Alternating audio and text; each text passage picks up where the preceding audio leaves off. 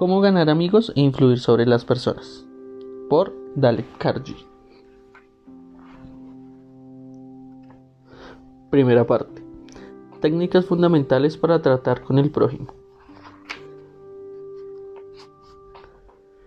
Si quieres recoger miel, no des puntapiés a la colmena.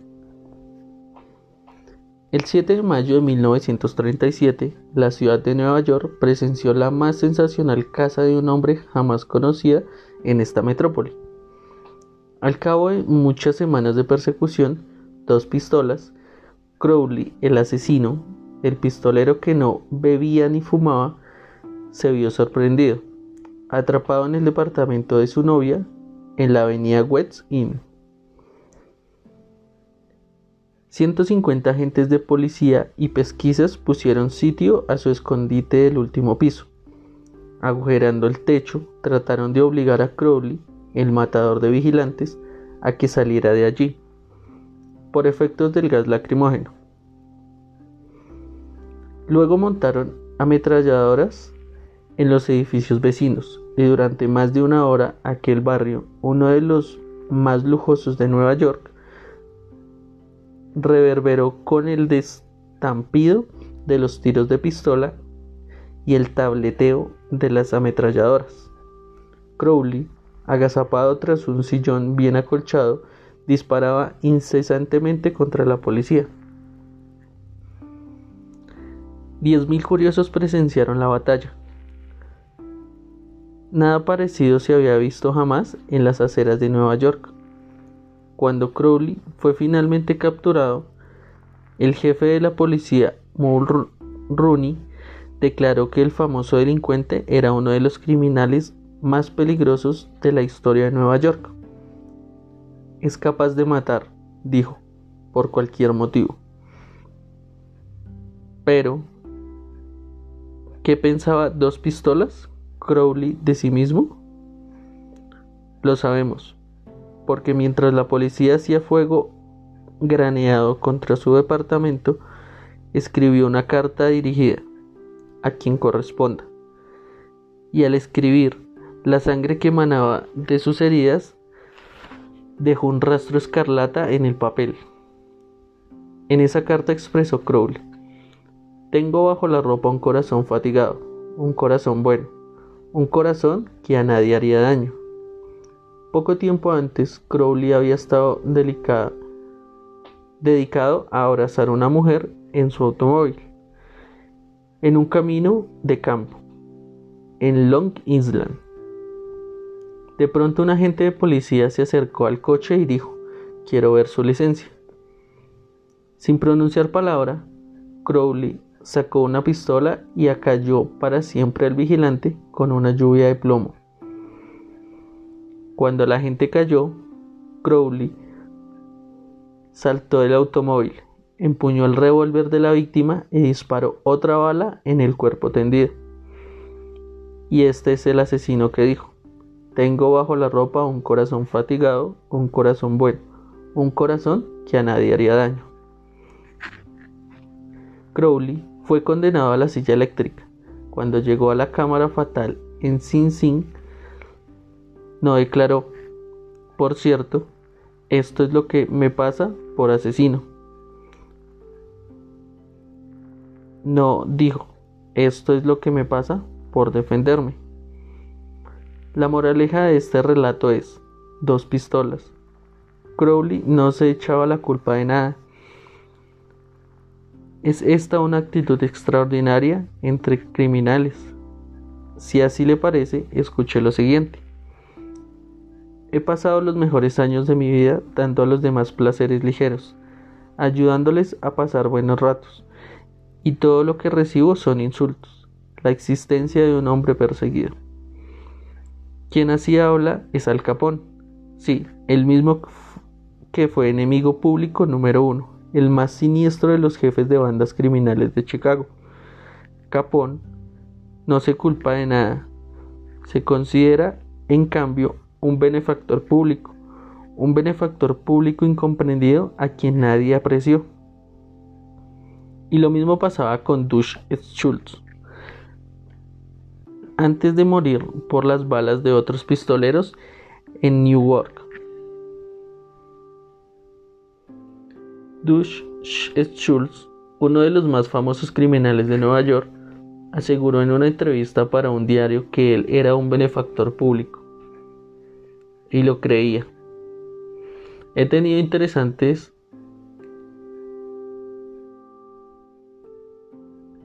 correspondencia con Levis Love, que fue el alcalde de la famosa cárcel de Sing Sing en Nueva York. Sobre este tema, y según él, pocos de los criminales que hay en Sin Sin se consideran hombres malos. Son tan humanos como usted o como yo. Así razonan, así lo explican todo. Pueden narrar las razones por las cuales tuvieron que forzar una caja de hierro o ser rápidos en este gatillo. Casi todos ellos intentan, con alguna serie de razonamientos, falaces o lógicos, justificar sus actos antisociales aún ante sí mismos y por consiguiente mantienen con firmeza que jamás se les debió apresar.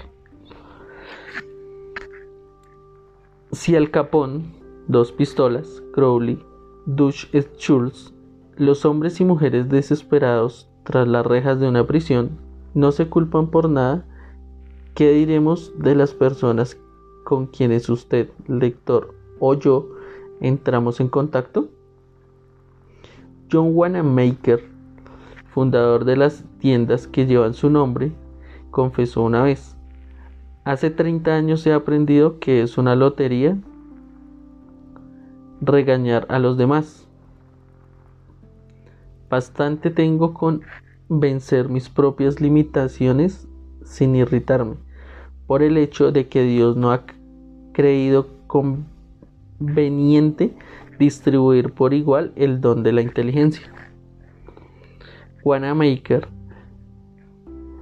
aprendió temprano su lección. En cambio, yo he tenido que ir a los tumbos por este mundo durante un tercio de siglo antes de que empezara a amanecer en mí la idea de que 99 veces de cada 100 ningún hombre se critica a sí mismo por nada, por grandes que sean sus errores. La crítica es inútil porque pone a la otra persona a la defensiva y por lo común hace que trate de justificarse. La crítica es peligrosa porque lastima el orgullo tan preciso de la persona, hiere su sentido de la importancia y despierta su resentimiento. El mundialmente famoso psicólogo B. F. Skinner comprobó mediante experimentación con animales que premiando la buena conducta de los animales aprenden más rápido y retienen con más eficiencia que castigando la mala conducta. Estudios posteriores probaron lo mismo aplicando a los seres humanos. Por medio de la crítica nunca provocamos cambios duraderos, y con frecuencia creamos resentimiento. Hans Silgi, otro gran psicólogo, solía decir, tanto como anhelamos la aprobación, tenemos la condena. El resentimiento que engendra la crítica puede desmoralizar a empleados, miembros de familia y amigos, y aún así no corrige la situación que se ha criticado. George B. Johnston de Init, Oklahoma, es el coordinador de seguridad de una compañía de construcción. Una de sus responsabilidades es hacer que los empleados usen sus cascos siempre que estén trabajando en una obra. Nos contó que cada vez que se encontraba con un obrero sin su casco, le ordenaba, con mucha autoridad, que cumpliera las reglas. Como resultado obtenía una obediencia desganada y con frecuencia los hombres volvían a quitarse el casco, no bien les daba la espalda. Decidió probar un método diferente y cuando volvió a encontrar un obrero sin el casco, le preguntó si el casco le resultaba incómodo o si le iba bien. Después le recordó en tono amistoso que su misión era protegerlo de heridas y le sugirió que lo usara siempre que estuviera en la obra. El resultado de esta actitud fue una mayor obediencia a las reglas, sin resentimientos ni tensiones emocionales. En mil páginas de la historia se encuentran ejemplos de la inutilidad de la crítica. Tomemos por ejemplo la famosa disputa entre Theodore Roosevelt y el presidente Taft. Una disputa que dividió el Partido Republicano llevó a Woodrow Wilson a la Casa Blanca. Escribió un nuevo capítulo de la guerra en la Guerra Mundial y alteró la suerte de la historia. Recordemos rápidamente los hechos. Cuando Theodore Roosevelt abandonó la Casa Blanca, en 1908 ayudó a Taft a que se lo eligiera como presidente y luego se fue a África a cazar leones. Al regresar estalló. Censuró a Taft por su política conservadora. Trató de ser un ungido candidato a una tercera presidencia. Formó el partido del Alce y estuvo a punto de demoler al republicano. En la elección que hubo después, William Howard Taft y el Partido Republicano vencieron solamente en dos estados, Vermont y Utah, la derrota más desastrosa jamás conocida por el partido. Theodore Roosevelt culpó a Taft, pero ¿se consideró culpable el presidente Taft? Claro que no. Con los ojos llenos de lágrimas dijo así, no veo cómo podía haber procedido de otro modo. ¿A quién se ha de echar la culpa? ¿A Roosevelt? ¿O a Taft? No lo sé. Francamente ni me importa. Lo que trato de hacer ver es que todas las críticas de Theodore Roosevelt no lograron persuadir a Taft de que se había equivocado. Solo consiguieron que Taft tratara de justificarse y se retirase con lágrimas en los ojos. No veo cómo podía haber procedido de otro modo. O tomemos el ejemplo del escándalo de Teapot Dome Oil. Fue un asunto que hizo clamar, clamar de indignación a los diarios del país durante los primeros años de la década de 1920 conmovió la nación entera.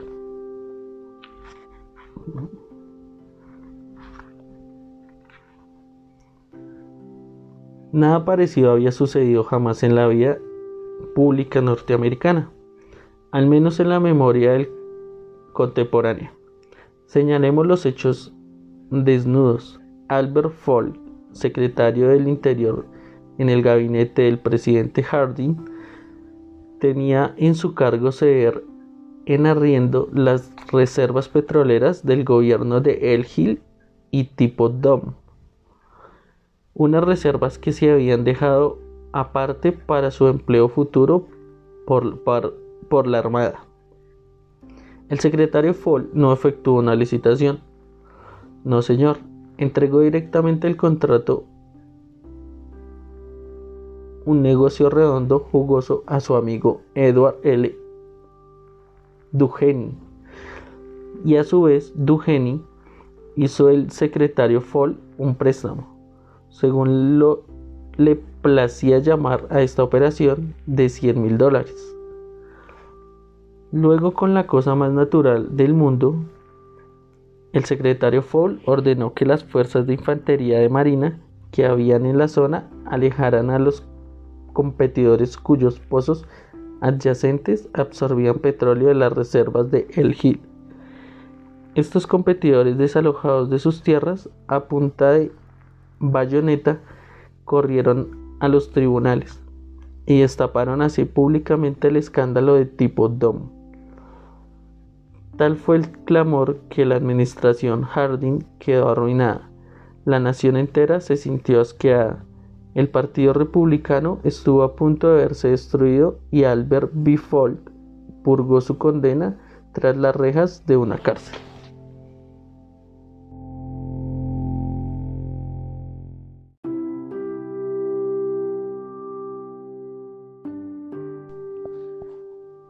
Fall fue censurado crudamente, censurado como lo han sido pocos hombres públicos.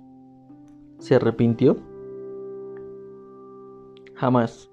Años más tarde, Herbert Hoover dio a entender en un discurso público que la muerte del presidente Harding se había debido a la preocupación mental que sentía por la traición de un amigo.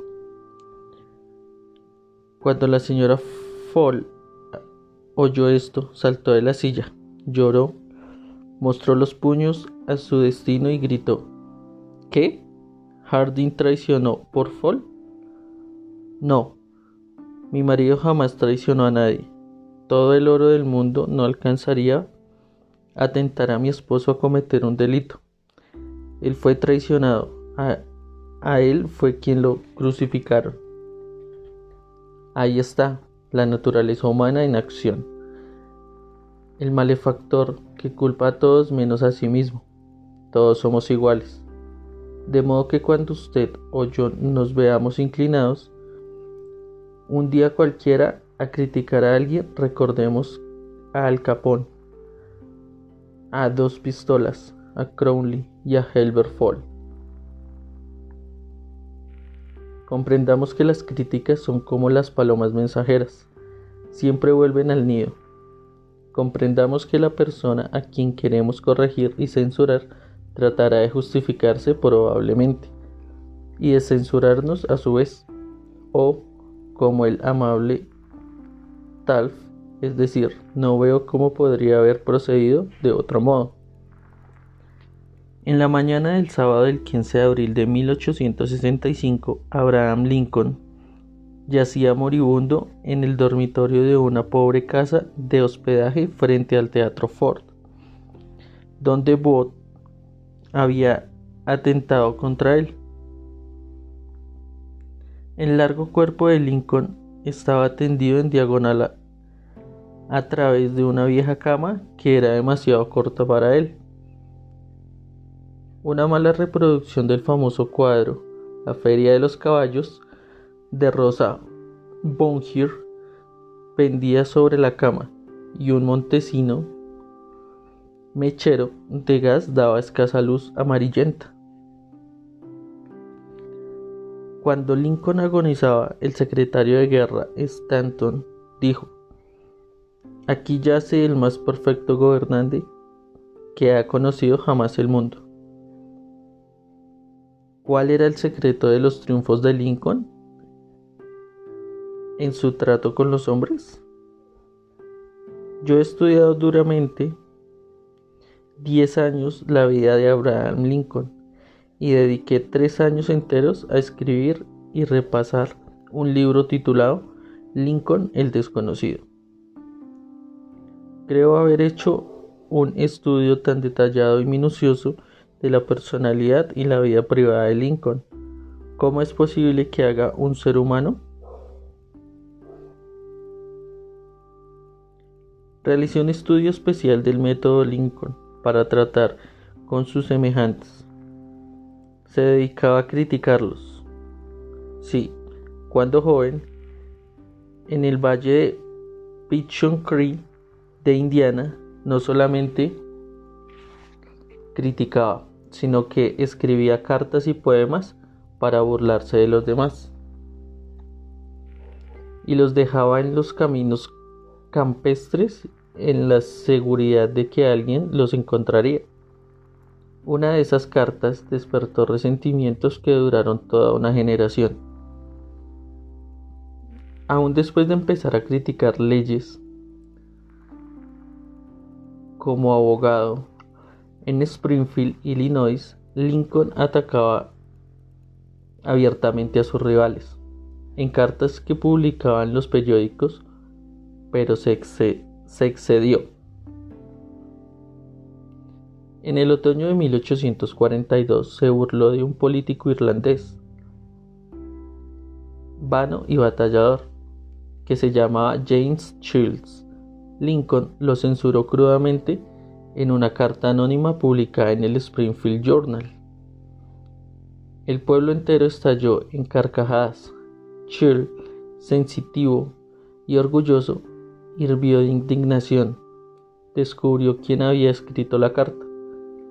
Saltó en un caballo, buscó a Lincoln y lo desafió a duelo. Lincoln no quería pelear, se oponía a los duelos pero no pudo evitarlo sin menos sin menoscabo para su honor. Tuvo la elección de las armas. Como tenía brazos muy largos, escogió sables de caballería. Tomó lecciones de esgrima de un militar de West Point y el día señalado, él y Shields se encontraron en un banco de arena de Mississippi dispuestos a luchar hasta la muerte. Por fortuna, a último momento intervinieron los padrinos y evitaron el duelo. Ese fue el incidente personal más significativo en la vida de Lincoln. Resultó para él una lección de valor incalculable en el arte de tratar con los demás. Nunca volvió a escribir una carta insultante. Nunca volvió a burlarse del prójimo y desde entonces casi nunca criticó a los demás. Una vez tras otra, durante la guerra civil, Lincoln puso un nuevo general al frente del ejército de Potomac. Y cada uno en su turno, McLean, Pope, Burnside, Hooker, Maiden, cometió algún trágico error e hizo que Lincoln corriera a su despacho a grandes pasos, presa de la desesperación. Media nación censuraba acremente a esos generales incompetentes, pero Lincoln, sin malicia para nadie, con caridad para todos, conservaba la calma. Una de sus máximas favoritas era, no juzgues si no quieres ser juzgado. Y cuando la señora de Lincoln y otras personas hablaban duramente de la gente del sur de los Estados Unidos, Lincoln respondía, No los censuréis, son tal como seríamos nosotros en circunstancias similares. Pero si un hombre ha tenido alguna vez la ocasión de criticar, ese hombre ha sido Lincoln. A buen seguro, tomemos un ejemplo.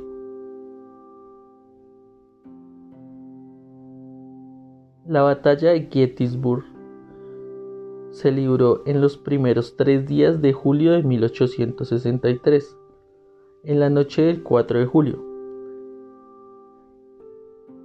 Lee comenzó su retirada hacia el sur, en tanto que una gran tormenta inundaba de lluvia la tierra. Cuando Lee llegó al Potomac con su ejército en derrota, encontró un río hinchado embravecido, imposible de pasar ante sus tropas, y un ejército unionista victorioso tras ellas. Lee estaba como en una trampa, no podía escapar. Lincoln lo advirtió. Ahí se presentaba la oportunidad como enviada por el cielo, la oportunidad de copar el ejército de Lee y poner término inmediato a la guerra. Así, pues, con un alito de gran esperanza, Lincoln ordenó a Meade que no convocara un consejo de guerra, que atacara inmediatamente a Lee. Lincoln telegrafió estas órdenes y envió un mensajero especial a Meade para instarlo a la acción instantánea.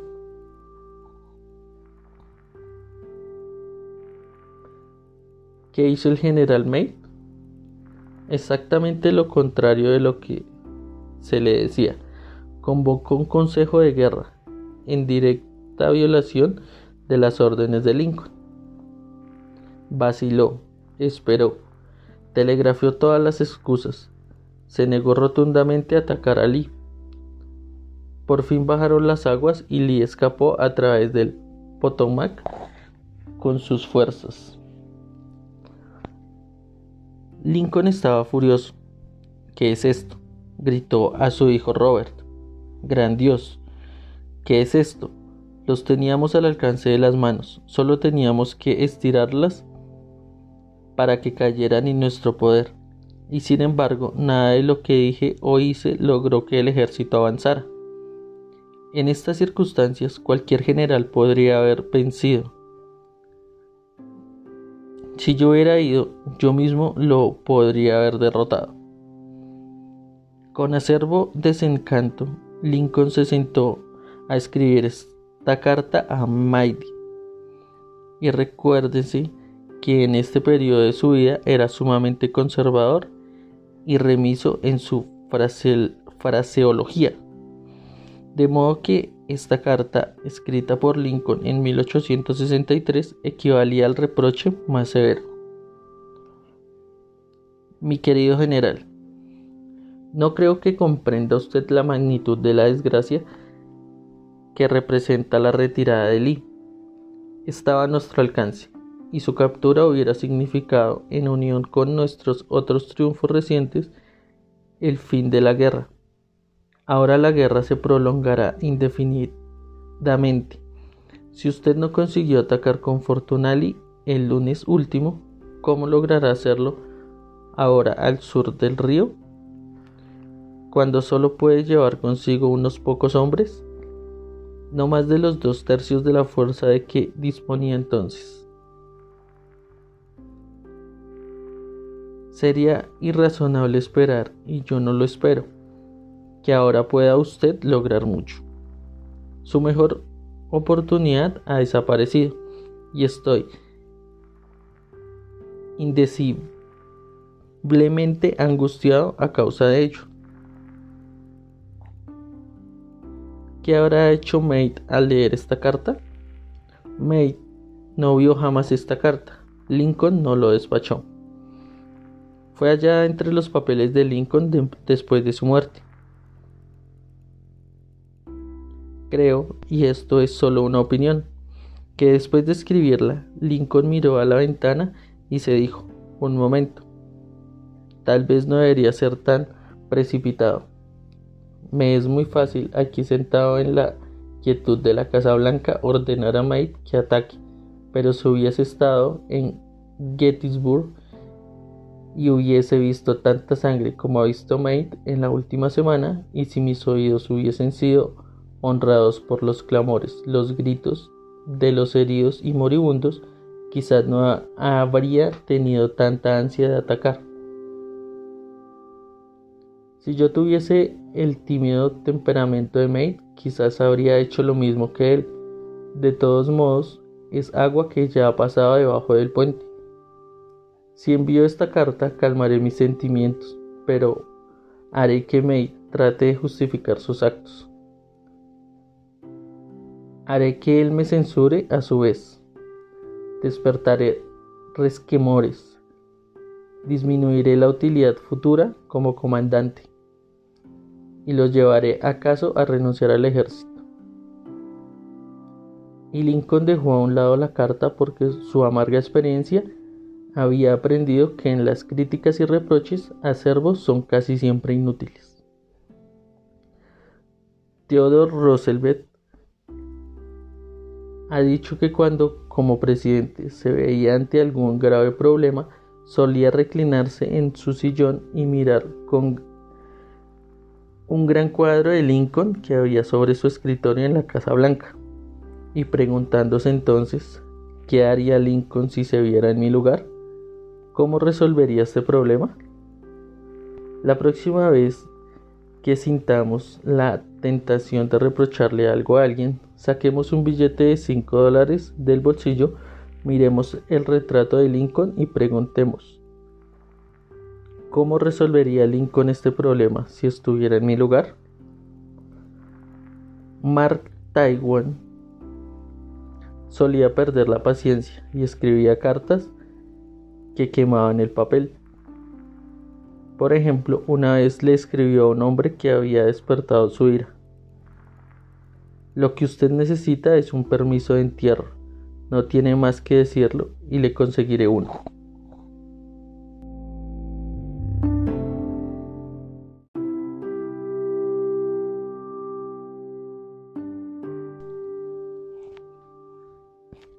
En otra ocasión le escribió a un editor sobre los intentos de un corrector de pruebas de mejorar mi ortografía y puntuación. Ordenó lo siguiente.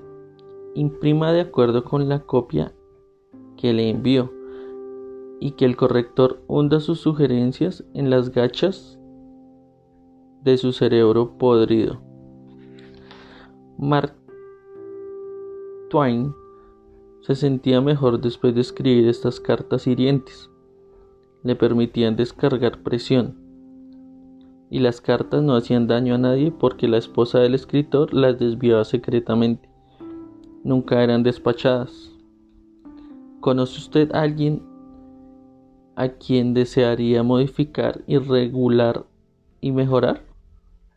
Bien, espléndido. Yo estoy en su favor, pero ¿por qué no empezar por usted mismo? Desde un punto de vista puramente egoísta, eso es mucho más provechoso que tratar de mejorar a los demás. Sí, y mucho menos peligroso. No te quejes de la nieve en el techo del vecino, sentenció Confucio, cuando también cubre el umbral de su casa. Cuando yo era un joven y trataba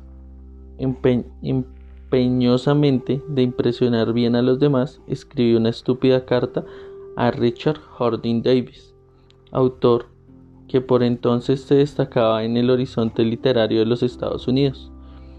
Estaba preparando yo un artículo sobre escritores y pedí a Davis que me contara su método de trabajo. Unas semanas antes había recibido de no sé quién una carta con esta nota al pie, dictada pero no leída. Me impresionó mucho. Pensé que quien escribía debía ser un personaje importante y muy atareado. Yo no lo era, pero deseaba causar gran impresión a Richard Harding Davis y terminé mi breve nota con las palabras, dicta pero no leída.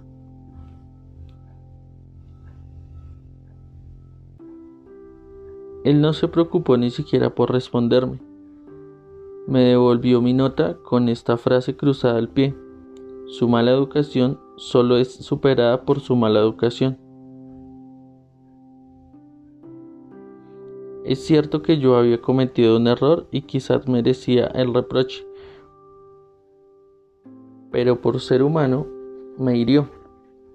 Me hirió tanto que diez años más tarde, cuando leí la noticia de la muerte de Richard Harding Davis, la única idea que persistía en mi ánimo me avergüenza admitirlo. Era el reproche que me había hecho.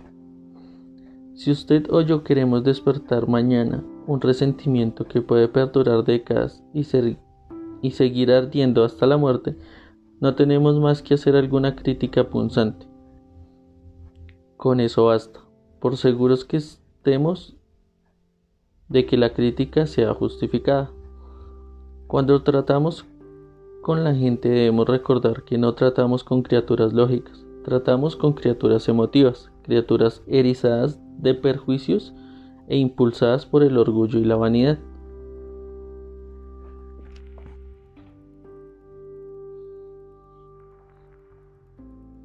Las críticas acerbadas hicieron que el sensitivo Thomas Hardy, uno de los más notables novelistas que han enriquecido la literatura inglesa, dejara de escribir novelas para siempre. Las críticas llevaron a Thomas Charterton, el poeta inglés, al suicidio. Benjamin Franklin, carente de tacto en su juventud, llegó a ser tan diplomático, tan diestro para tratar con la gente, que se le nombró embajador norteamericano en Francia. El secreto de su éxito, no hablaré mal de hombre alguno, dijo, y de todos diré todo lo bueno que sepa. Cualquier tonto puede criticar y censurar y quejarse, y casi todos los tontos lo hacen. Pero se necesita carácter y dominio de sí mismo para ser comprensivo y capaz de perdonar. Un gran hombre aseguró Carlyle demuestra su grandeza por la forma en que trata a los pequeños. Van Hover, famoso piloto de pruebas y actor frecuente en espectáculos de aviación, volvía una vez a su casa en Los Ángeles de uno de estos espectáculos que se había realizado en San Diego. Tal como se describió el accidente en la revista Operaciones de vuelo, a 100 metros de altura los dos motores se apagaron súbitamente. Gracias a su habilidad, Hover logró aterrizar, pero el avión quedó seriamente dañado, pese a que ninguno de sus ocupantes resultó herido.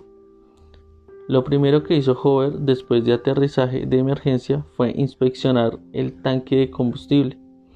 Tal como lo sospechaba, el viejo avión a hélice, reliquia de la Segunda Guerra Mundial, había sido cargado con combustible de jet en lugar de la gasolina común que consumía.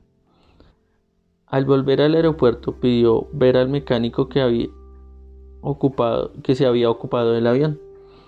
El joven estaba aterrorizado por su error. Le corrían las lágrimas por las mejillas al ver acercarse a Hover. Su equivocación había provocado la pérdida de un avión muy costoso y podría haber causado la pérdida de tres vidas. Es fácil imaginar la ira de Hover. Es posible suponer la tormenta verbal que podía provocar semejante descuido en este preciso y soberbio piloto. Pero Hover no le reprochó nada, ni siquiera lo criticó. En lugar de eso, puso su brazo sobre los hombros del muchacho y le dijo, para demostrarle que estoy seguro de que nunca volverá a hacerlo, quiero que mañana se ocupe de mi F-51. Con frecuencia los padres se sienten tentados de criticar a sus hijos. Quizás el lector espera que yo le diga, no lo haga, pero no lo haré. Solo voy a decirles que antes de criticarlos lea uno de los clásicos del periodismo norteamericano. Papá olvida apareció por primera vez como editorial en el diario de People Home Journal. Lo volveremos a publicar con permiso del autor, tal como fuera condensado en la revista Selecciones de Reader Digits. Papá Olvida es una de esas piecitas que es que escritas en un momento de sentimiento sincero da en la cruda sentimental de tantos lectores que termina siendo un trozo favorito. Desde que apareció por primera vez hace unos 15 años, ha sido producida, nos dice el autor W. Livingston Lerner, en centenares de revistas y diarios del país entero, también se ha publicado infinidad de veces en muchos idiomas extranjeros.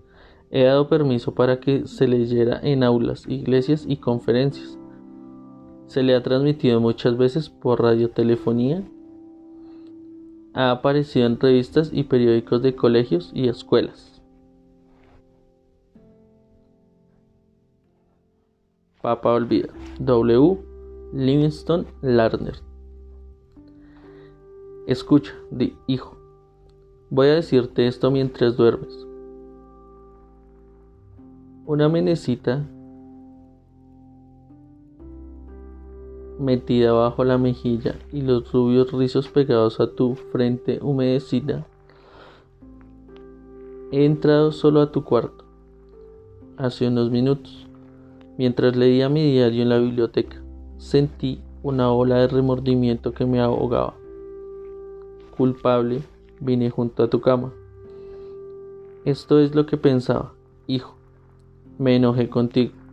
Te regañé cuando te vestía para ir a la escuela, porque apenas te mojaste la cara con una toalla. Te regañé porque no te limpiaste los zapatos. Te grité porque dejaste caer algo al suelo. Durante el desayuno te regañé también. Volcaste las cosas. Tragaste la comida sin cuidado. Pusiste los codos sobre la mesa. Juntaste demasiado el pan con mantequilla. Y cuando te ibas a jugar y yo salía a tomar el tren, te olvidaste y me saludaste con la mano y dijiste, adiós papito.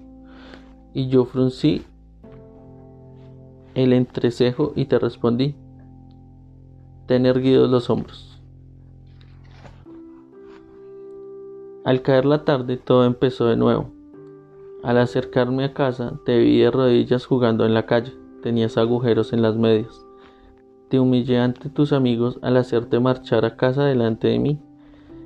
Las medias son caras y si tuvieras que comprarlas tú serías más cuidadoso.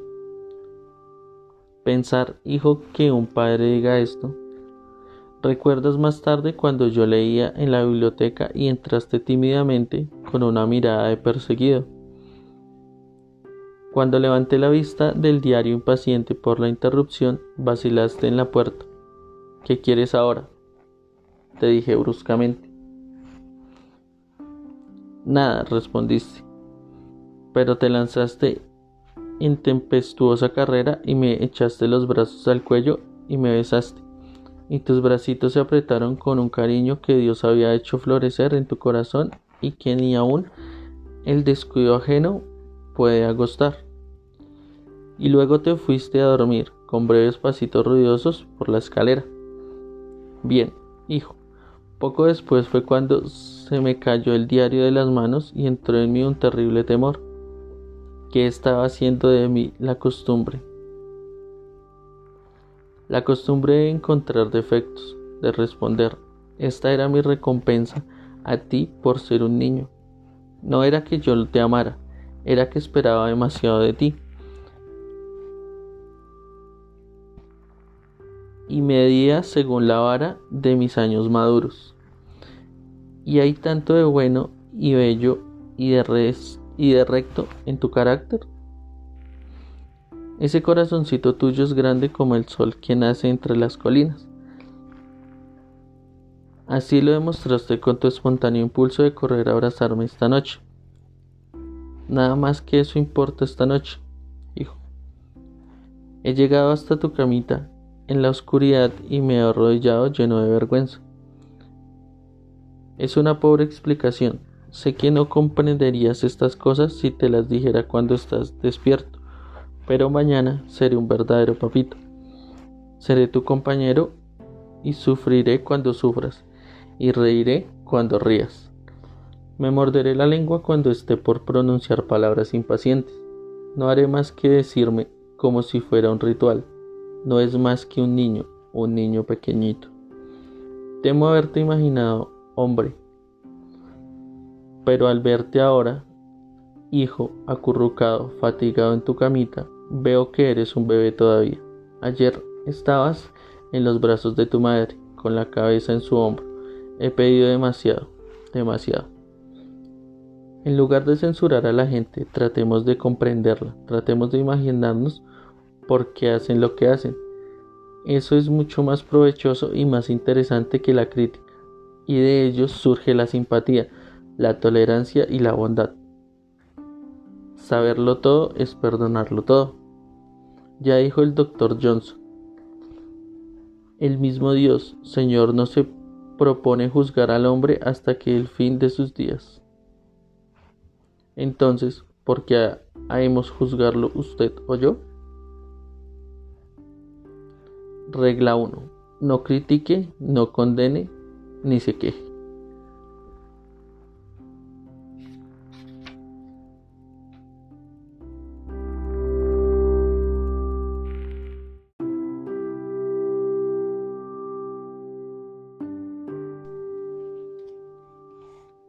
el gran secreto para tratar con la gente.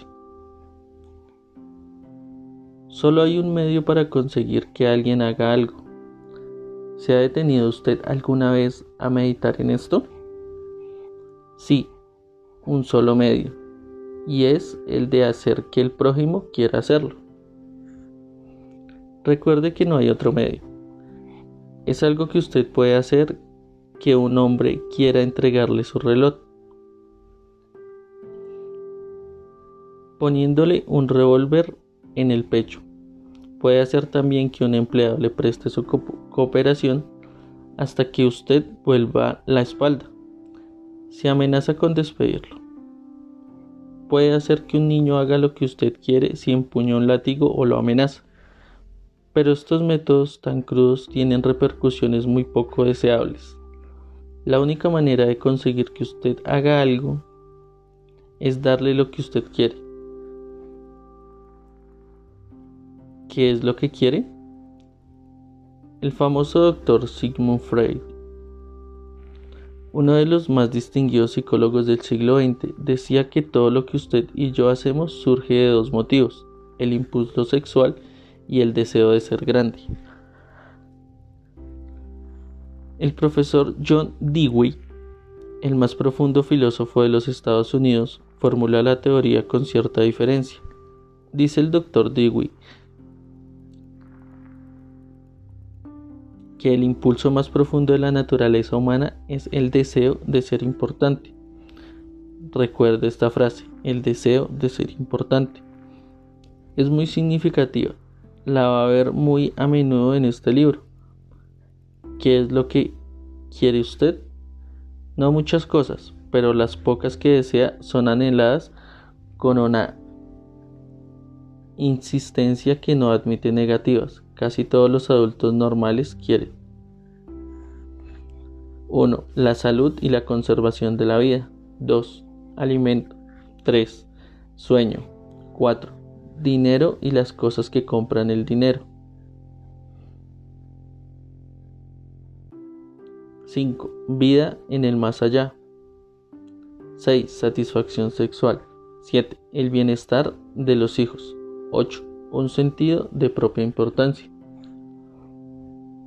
Casi todas estas necesidades se ven complacidas en la vida.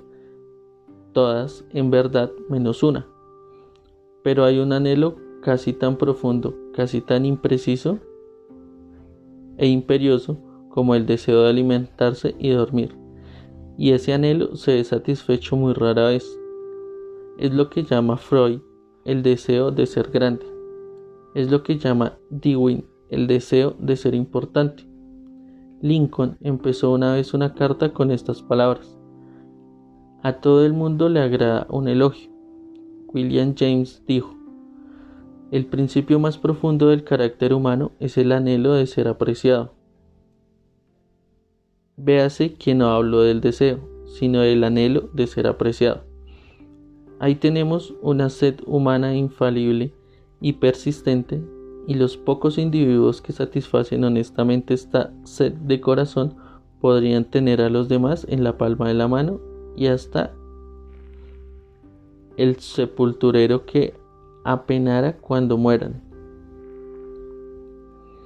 El deseo de sentirse importante es una de las principales diferencias que distinguen a los hombres de los animales. Demos un ejemplo. Cuando yo era niño, en una granja de Missouri, mi padre criaba cerdos, Duroc Jersey, y vacas Hereford de pedigree. Solíamos exhibir nuestros cerdos y vacas en las ferias de los condados y en las exposiciones de ganadería de todo el medio oeste. Obteníamos primeros premios por veintenas. Mi padre fijaba las cintas azules en un trozo de muselina blanca y cuando llegaban amigos o visitantes de nuestra casa, sacaba una muselina y entre él y yo mostrábamos los premios. Los cerdos no se interesaban por las cintas que habían ganado, pero mi padre sí. Estos premios le daban un sentido de importancia, y nuestros antepasados no hubiesen sentido este ardiente anhelo de ser importantes. La civilización había sido imposible, sin él seríamos iguales que los animales. Este deseo de sentirse importante fue lo que llevó a un pobre empleado de una tienda de comestibles, un mozo sin recursos y sin educación, a estudiar unos libros de derecho que había encontrado en el fondo de un barril que, en otros restos de una casa deshecha, comprara por 50 centavos. Quizás haya oído el lector hablar de este mozo. Se llamaba Lincoln. Este deseo de sentirse importante fue lo que inspiró a Dickens para escribir sus novelas inmortales. Este deseo inspiró al señor Christopher Ware en el diseño de sus sinfonías de piedra. Este deseo hizo que Rockefeller reuniera millones y millones de dólares que jamás gastó. Y este deseo hace que los hombres más ricos de cada ciudad construyan una casa demasiado amplia para sus necesidades. Este deseo hace que todos pretendamos vestir de acuerdo con la última moda, conducir el automóvil más reciente y hablar de nuestros hijos tan inteligentes. Este mismo deseo es lo que lleva a muchos jóvenes a ser pistoleros y bandoleros. Casi todos los criminales jóvenes dicen, E.P. Mulroney es jefe de policía de Nueva York, tiene un excesivo egoísmo y su primer pedido después de ser arrestado es que les lleven esos perniciosos periódicos en que los pintan como héroes. La perspectiva de cumplir una condena parece remota en tanto el criminal puede extasiarse ante la fotografía suya que comparten las páginas con los famosos deportistas, estrellas del cine y la televisión y políticos. Así usted me dice cómo satisface sus deseos de ser importante. Le diré que es usted. Eso es lo que determina su carácter. Es la cosa más significativa que hay en usted. Por ejemplo, John D. Rockefeller satisfacía su deseo de importancia dando dinero para que se levantara un hospital del moderno en Pekín, China, a fin de atender a millones de pobres a quienes no había visto jamás ni jamás vería. Dillinger, en cambio, se sentía importante como bandido, asaltante de bancos y asesino. Cuando los agentes federales lo perseguían, penetró en una granja de Minnesota y exclamó, Soy Dillinger. Estaba orgulloso de ser enemigo público número uno.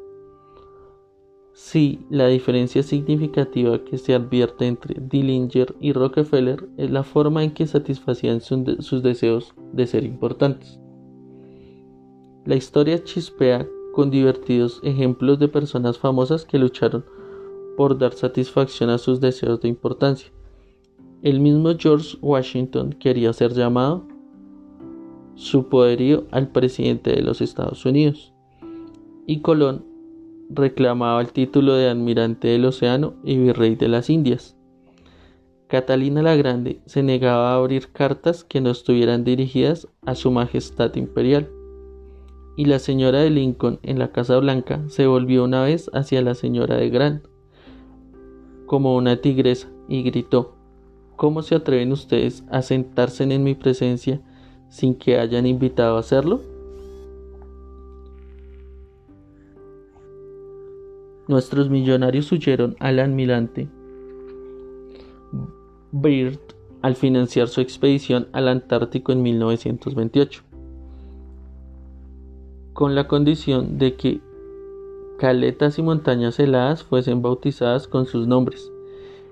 Y Víctor Hugo inspiraba a que la ciudad de París, nada menos, fuera rebautizada con su nombre. Hasta Shakespeare, grande entre los grandes, trató de agregar brillo a su nombre, procurándose un estado de nobleza para su familia.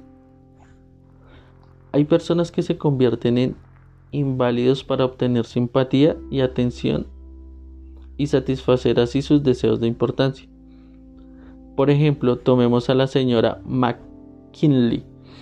Se sentía importante al obligar que su esposo, el presidente de los Estados Unidos, al descuidar importantes asuntos del Estado para reclinarse junto a su cama, un brazo en torno a su cuerpo hasta que le hicieran dormir. Alimentaba su deseo de ser atendida insistiendo en que el presidente permaneciera con ella mientras se hacía arreglar los dientes, y una vez provocó una tormentosa escena cuando McKinley tuvo que dejarla sola con el dentista para acudir a una cita con John, ahí su secretario de Estado. La escritora Mary Roberts Reinhardt me contaba una vez el caso de una mujer joven, inteligente, vigorosa, que quedó postrada en cama a fin de satisfacer sus deseos de sentirse importante. Un día relata la señora Reinhardt, esta mujer se vio obligada a afrontar algo, acaso su edad y el hecho de que nunca se casaría. Contempló los años solitarios que tenía por delante y en lo poco que le quedaba por esperar. Se metió en cama y durante 10 años de su anciana madre sintió y bajó escaleras para cuidarla, alimentarla, atenderla en su habitación de un tercer piso. Por fin un día la madre fatigada de tanto hacer, tanto que hacer, enfermó y poco y a poco murió. Durante unas semanas languideció la inválida. Después de se levantó y se vistió y volvió a vivir. Algunas autoridades declaran que ciertas personas pueden llegar a la demencia a fin de encontrar en sus sueños el sentido de importancia que les ha sido negado en el áspero mundo de la realidad. Hay en los hospitales de los Estados Unidos más enfermos mentales que de todas las otras enfermedades. ¿Cuáles son las causas de la demencia? Nadie puede responder una pregunta tan general, pero sabemos que ciertas enfermedades, como la sífilis, quebrantan y destruyen las células del cerebro y producen la demencia como resultado. En rigor de la verdad, aproximadamente la mitad de todas las enfermedades mentales pueden atribuirse a causas físicas, como son las lesiones cerebrales, alcohol, toxinas, pero la otra mitad, y esto es lo terrible, la otra mitad de la gente que pierde la cordura no sufre al parecer ninguna lesión en las células cerebrales. En las autopsias, cuando se estudian sus tejidos cerebrales con los más poderosos microscopios, se les encuentra tan sanos como los de un cerebro normal.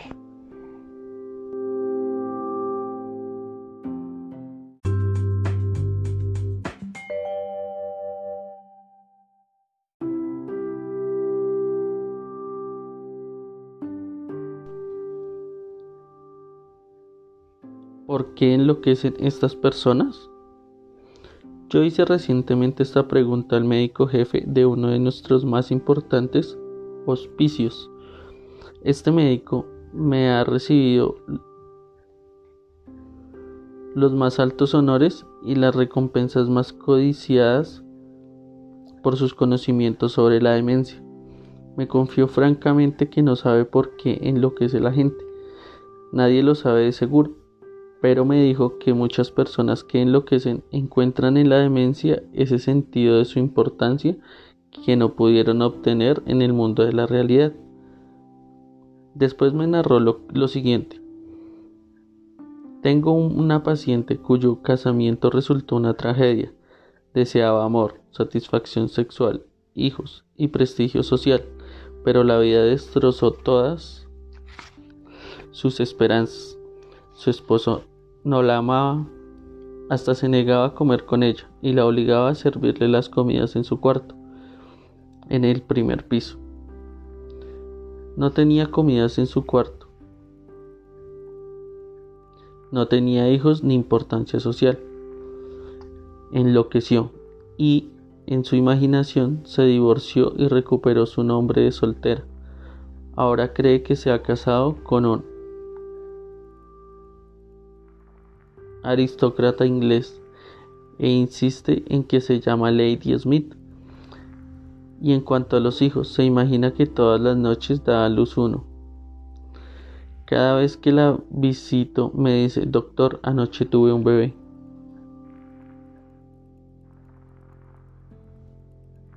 La vida hizo naufragar todas las naves de sus sueños en los escollos de la realidad, pero en las islas fanáticas llenas de sol de la demencia, todas esas naves llegan ahora a puerto con las velas desplegadas. ¿Tragedia? Pues no lo sé. Su médico me dijo, si pudiste estirar una mano y devolverle la cordura, no lo haría. Es mucho más feliz tal como está. Si algunas personas tienen tanta sed de importancia que llegan a la demencia, imaginemos los milagros que usted y yo podremos lograr si damos al prójimo una honrada apreciación de su importancia del otro lado de la demencia. Una de las primeras personas en el mundo norteamericano de los negocios a la que se le pagó un salario anual de más de un millón de dólares cuando no había impuesto a los ingresos y una persona que ganaba 50 dólares a la semana podía vivir muy bien. Fue Charles Schwab. Andrew Carnegie lo había elegido para ser el primer presidente de la recién formada United States Steel Company en 1921.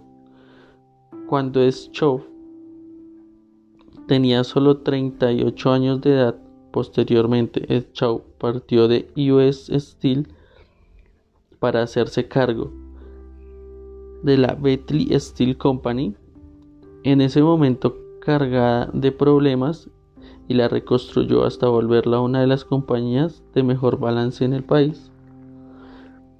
¿Por qué pagaba Andrew Carnegie a Charles Schwab más de un millón de dólares por año? O sea, unos tres mil dólares por día. ¿Por qué? ¿Acaso porque Schwab era un genio? No, porque él sabía más que los otros técnicos acerca de la fabricación del acero. Tampoco. Charles Schwab me ha confesado que trabaja con él muchos hombres que sabían considerablemente más que él acerca de la fabricación de acero. Schwab aseguraba que se le pagaba ese sueldo sobre todo por la capacidad para tratar con la gente. Le pregunté cómo hacía Voy a dar su secreto en, en sus mismas palabras. Palabras que deberían ser grabadas en bronce y fijadas en todos los hogares, escuelas, en todas las tiendas y oficinas del país. Palabras que los niños deberían recordar en memoria en lugar de esforzarse para saber la conjugación de verbos latinos o la cifra de la lluvia anual en el Brasil palabras que transformarán su vida, lector y la mía, por poco que las escuchemos. Considero, dijo Schau, que el mayor bien que poseo es mi capacidad para despertar entusiasmo entre los hombres y que la forma de desarrollar lo mejor que hay en el hombre es por medio del aprecio y el aliento. Nada hay que mate tanto las ambiciones de una persona como las críticas de sus superiores. Yo jamás critico a nadie. Creo que se debe dar a una, una persona un incentivo para que trabaje. Por eso, siempre estoy deseoso de ensalzar, pero soy remiso para encontrar defectos. Si algo me gusta, soy caluroso en mi aprobación y generoso en mis elogios. Esto es lo que hacía Chao. Pero, ¿qué hace la persona común? Precisamente lo contrario. Si alguna cosa no le gusta, arma un escándalo. Si le gusta, no dice nada. En mi amplia relación con la vida, en mis encuentros con muchos grandes personajes en diversas partes del mundo, declaró Chao, no he encontrado todavía la persona, por grande que fuese o elevadas sus funciones, que no cumpliera mejor trabajo y realizara mayores esfuerzos dentro de un espíritu de aprobación que dentro de un espíritu de crítica. Esa fue, agregó francamente, una de las principales razones del notable éxito de Andrew Carnegie. Carnegie obligaba a sus semejantes en público y los elogiaba en privado. Carnegie quiso elogiar a sus ayudantes hasta después del muerto. Para su tumba escribió un epitafio que decía, aquí yace un hombre que supo cómo rodearse de hombres más hábiles que él. La apreciación sincera fue uno de los secretos del buen éxito de Rockefeller en su trato con la gente.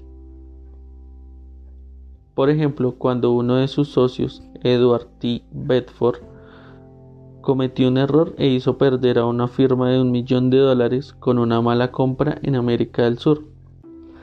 John Dee pudo haberlo criticado, pero sabía que Bedford había procedido según sus mejores luces y el incidente quedó en nada.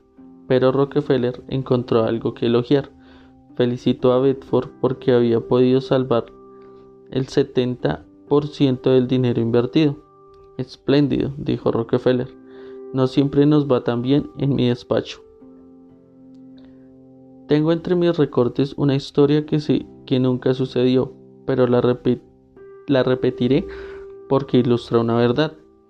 Según esta fantasía, una mujer granjera, al término de una dura jornada de labor, puso en los platos de los hombres de la casa nada más que heno. Cuando ellos indignados le preguntaron si se había vuelto loca, ella replicó ¿Y cómo iba a saber que se darían cuenta?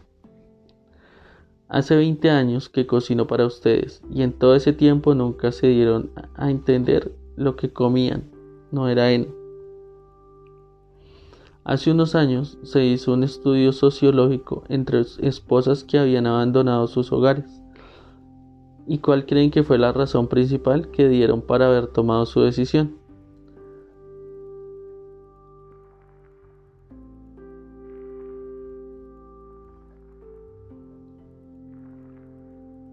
Falta de aprecio. Si se hiciera un estudio similar entre maridos que han huido de sus casas, creo que se llegaría a la misma conclusión. Con frecuencia damos tan por sentada la presencia de nuestro cónyuge que nunca le manifestamos nuestro aprecio. Un miembro de una de nuestras clases nos habló de un pedido que le había hecho su esposa. Ella y un grupo de mujeres de su parroquia habían iniciado un programa de automejoramiento. Le pidió a su marido que le ayudara haciéndole una lista de seis cosas que creyera que ella podía hacer para ser una mejor esposa. Nos dijo, el pedido me sorprendió, francamente, me habría sido fácil enumerar seis cosas que me habrían gustado ver cambiar en ella, y estoy seguro de que ella podría haber hecho una lista de un millar de cosas que querría cambiar en mí, pero no lo hice. Le dije, déjame pensarlo y te daré una respuesta mañana. Al día siguiente me levanté muy temprano y llamé al florista y le pedí que mandara seis rosas rojas a mi esposa en una nota diciendo, no se me ocurren seis cosas que querría que cambies, te amo tal como eres. Cuando llegué a mi casa esa tarde, ¿quién creen que me escribió, me recibió en la puerta? Exacto, mi esposa. Estaba al borde de las lágrimas. No necesito decir que me felicité, pero no haberla criticado como me lo había pedido. El domingo siguiente en la iglesia, después de que ella hubo informado el resultado de su tarea, varias mujeres del grupo se me acercaron y me dijeron, fue el gesto más tierno del que tenga noticias. Entonces comprendí cuál era el poder del aprecio.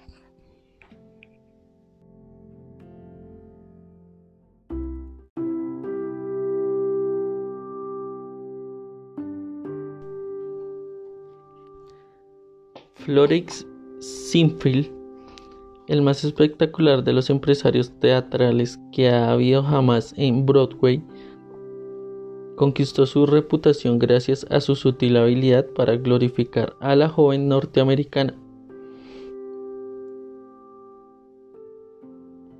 Una vez tras otra, elegía a alguna joven en quien nadie se fijaba y la transformaba en el escenario en una resplandeciente visión del misterio y seducción. Como conocía el valor del aprecio y la confianza hacía que las mujeres se sintieran bellas por el solo poder de su galantería y su consideración. Era además un hombre práctico. Aumentó el sueldo de las coristas desde 30 dólares por semana hasta una cifra que a veces llegaba a 165 y también era caballeresco. Y también era caballeresco. En las noches de estreno en el Follies enviaba telegramas a las estrellas del reparto y hermosas rosas a todas las chicas del coro. Yo sucumbí una vez a la moda del ayuno y pasé seis días y sus noches sin comer. No fue difícil. Teníamos menos hambre al fin del sexto día que al fin del segundo. Pero yo y usted sabemos y conocemos personas que pensarían haber cometido un crimen si dejaran a sus familias o sus empleados seis días sin comer. pero los dejan estar seis días y seis semanas y a veces sesenta años sin darles jamás una muestra calurosa de esa apreciación que anhelan casi tanto como anhelan el aliento. Cuando Alfred Lung, uno de los grandes actores de su época, desempeñó el papel principal en Reunión de Viena, declaró, Nada hay que yo necesite tanto como alimento para mi propia estima. Alimentamos los cuerpos de nuestros hijos y amigos y empleados, pero muy raras veces alimentamos su propia estima. Les damos carne y papas para que tengan energía, pero descuidamos darles amables palabras de aprecio que cantarían durante años en su recuerdo. Paul Hervey es una de sus en una de sus transmisiones radiales El resto de la historia cuenta cómo una apreciación sincera puede cambiar la vida de una persona. Contó que años atrás un maestro de Detroit le pidió a Steve Morris que lo ayudara a encontrar un ratoncito que se había escapado en el aula de clases. El maestro apreciaba el hecho de que la naturaleza le había dado a Steve algo que ningún otro alumno tenía. La naturaleza le había dado a Steve un notable par de oídos para compensar la ceguera de sus ojos. Pero esta fue la primera ocasión en que Steve sintió que se apreciaba la fineza de su oído. Ahora, años después, dice que ese acto de aprecio fue el comienzo de una nueva vida. Desde aquel entonces desarrolló su don del oído hasta volverse bajo el nombre artístico de Steve Wonder, uno de los grandes músicos populares de la década de 1970.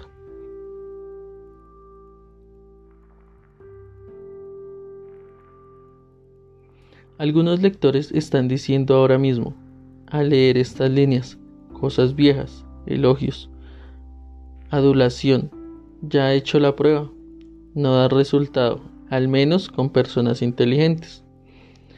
Es claro que la adulación no da resultado con la gente que discierne. Es algo hueco, egoísta y poco sincero. Su empleo debe conducir al fracaso y así ocurre generalmente, aunque no faltan personas tan hambrientas, tan sedientas, de que se les muestre aprecio, que tragan cualquier cosa, así como un hombre hambriento puede comer hierbas y lombrices. Hasta la reina Victoria era susceptible a la adulación. El primer ministro, Benjamin Disraeli, confesó que cuando trataba con la reina empleaba abundantemente esa adulación, pero Disraeli era uno de los hombres más corteses, diestros y capaces que han gobernado jamás el extenso imperio británico. Era un genio, lo que para él resultaba quizás no lo de para usted o para mí, a la larga, la adulación hace más mal que bien. La adulación es falsa y como el dinero falso, nos pone eventualmente en aprietos si queremos hacerla circular.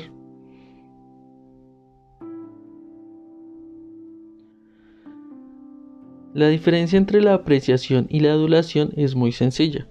Una es sincera y la otra no. Una procede del corazón y la otra sale de la boca. Una es altruista y la otra egoísta. Una despierta la admiración universal, la otra es universalmente condenada. Hace poco vi un busto del general Obregón en el Palacio de Chapultepec, en México. Bajo el busto estaban grabadas estas sabias palabras de la filosofía del general Obregón. No temas a los enemigos que te atacan, teme a los enemigos que te adulan. No, no, no, no recomiendo la adulación. Lejos de ello, hablo de una nueva forma de vivir. Permítanse repetirlo, hablo de una nueva forma de vivir. El rey Jorge V tenía un juego de seis máximas en las paredes de su estudio en el Palacio de Buckingham. Una de las máximas rezaba, Enséñame a no hacer ni recibir elogios baratos. Eso es la adulación, elogio barato. Una vez leí una definición de la adulación que vale la pena reproducir. Adular es decir a la otra persona lo que se piensa de uno mismo. Emplea el lenguaje que quieras, dijo Ralph Waldo Emerson, y nunca podrás expresar sino lo que eres. Si lo que deberíamos hacer fuera solo emplear la adulación, el mundo entero aprendería a hacerlo enseguida y todos seríamos peritos en relaciones humanas. Cuando no estamos dedicados a pensar acerca de algún problema específico, solemos pasar el 95% de nuestro tiempo pensando en nosotros mismos. Pero si dejamos de pensar en nosotros mismos por un rato y comenzamos a pensar en las buenas cualidades del prójimo, no tendremos que recurrir a la adulación, tan barata y falsa que se conoce apenas sale de los labios. Una de las virtudes más descualidadas de nuestra existencia cotidiana es la apreciación. De un modo u otro descuidamos elogiar a nuestro hijo o hija cuando trae una buena nota de la escuela y rara vez alentamos a nuestros hijos cuando logran hornear una torta o construir una casita para pájaros. Nada les agrada más a los niños que esta especie de interés y aprobación de sus padres. La próxima vez que usted disfrute de una buena cena en su club, mándele sus felicitaciones al chef. Y cuando un vendedor fatigado le muestre una cortesía inusual, no deje de agradecerlo. Todo sacerdote, conferencista u orador público sabe lo descorazonador que resulta entregarse a un público y no recibir de este ningún comentario apreciativo. Y lo que se aplica a profesionales se aplica doblemente a obreros en oficinas, negocios y talleres, entre nuestras familias y amigos. Y en nuestras relaciones interpersonales nunca deberíamos olvidar que todos nuestros interlocutores son seres humanos y como tales hambrientos de apreciación es la ternura legal que disfrutan todas las almas. Trate de dejar un rastro de pequeñas chispas de gratitud en sus jornadas. Le sorprenderá ver cómo encienden pequeñas llamas de amistad que vuelven a brillar en su próxima visita. Pamela Dunham de New Fairfield, Connecticut, Tenía entre las responsabilidades de su empleo la supervisión de un peón de limpieza que estaba haciendo un trabajo muy deficiente. Los otros empleados se burlaban de este joven y descuidaban especialmente la limpieza de las instalaciones para demostrar que mal hacía su trabajo. Las cosas habían llegado a un punto en que habían empezado a perder tiempo productivo. Pamela probó varios modos de motivar a estas personas sin éxito. Notó que en una ocasión hizo especialmente bien su trabajo, entonces lo elogió en presencia de otra gente. A partir de ahí el trabajo empezó a mejorar y muy pronto el joven cumplía eficientemente con sus tareas. Hoy día hace un excelente trabajo y recibe el aprecio y reconocimiento que merece. La apreciación honesta logró resultados allí donde la crítica y el ridículo habían fallado. Herir a la gente no solo, lo no solo la cambia, sino que es una tarea que nadie nos agradecerá. Hay un viejo dicho que yo he escrito en una hoja y pegado en el espejo del baño, donde lo veo todos los días. Pasaré una sola vez por este camino, de modo que cualquier bien que pueda hacer o cualquier cortesía que pueda tener para con cualquier ser humano, que sea ahora, no lo dejaré para mañana, ni lo olvidaré, porque nunca más volveré a pasar por aquí. Emerson dijo, Todo hombre que conozco es superior a mí en algún sentido. En ese sentido, aprendo de él. Si así sucedía con Emerson, no es probable que lo mismo sea cien veces más cierto en su caso o en el mío. Dejemos de pensar en nuestras relaciones y realizaciones de nuestras necesidades. Tratemos de pensar en las buenas cualidades de la otra persona. Olvidemos entonces la adulación. Demos pruebas de una apreciación honrada, sincera y de esas cualidades seamos calurosos en la aprobación y generosos en el elogio. Y la gente acogerá con cariño nuestras palabras y las atesorará y las repetirá toda una vida, años y después de haberlas olvidado nosotros.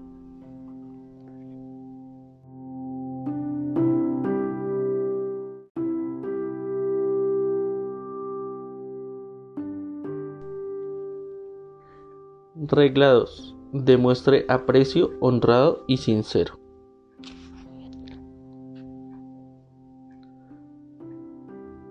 Quien puede hacer esto tiene al mundo entero consigo. Quien no puede marcha solo por el camino. Yo iba a pescar al estado de Maine todos los veranos. Personalmente, me gustan de sobremanera las fresas con crema pero por alguna razón misteriosa los peces prefieren las lombrices. Por eso, como cuando voy de pesca no pienso en lo que me gusta a mí, sino en lo que prefieren los peces. No cebo el anzuelo con fresas y crema, en cambio balanceo una lombriz o saltamontes frente al pez y le digo, ¿te gustaría comer esto?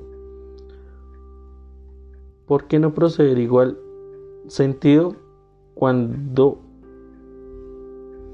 se pesca a la gente. Así procedía Lloyd George, primer ministro inglés durante la Primera Guerra Mundial, cuando alguien le preguntó cómo había conseguido continuar en el poder después de que todos los demás jefes de guerra, Wilson, Orlando, Clemenceau, habían desaparecido en el olvido. Respondió que si se podía atribuir su permanencia en la cumbre a alguna cosa era probablemente al hecho de que habían aprendido que era necesario poner en el anzuelo el cebo capaz de satisfacer al pez. ¿Por qué hablar de lo que necesitamos o deseamos? Eso es infantil, absurdo. Claro, está a usted le interesa lo que necesita o desea. Eso le interesa eternamente, pero a nadie más le interesa. Los demás son como usted o como yo. Les interesa lo que ellos desean o necesitan.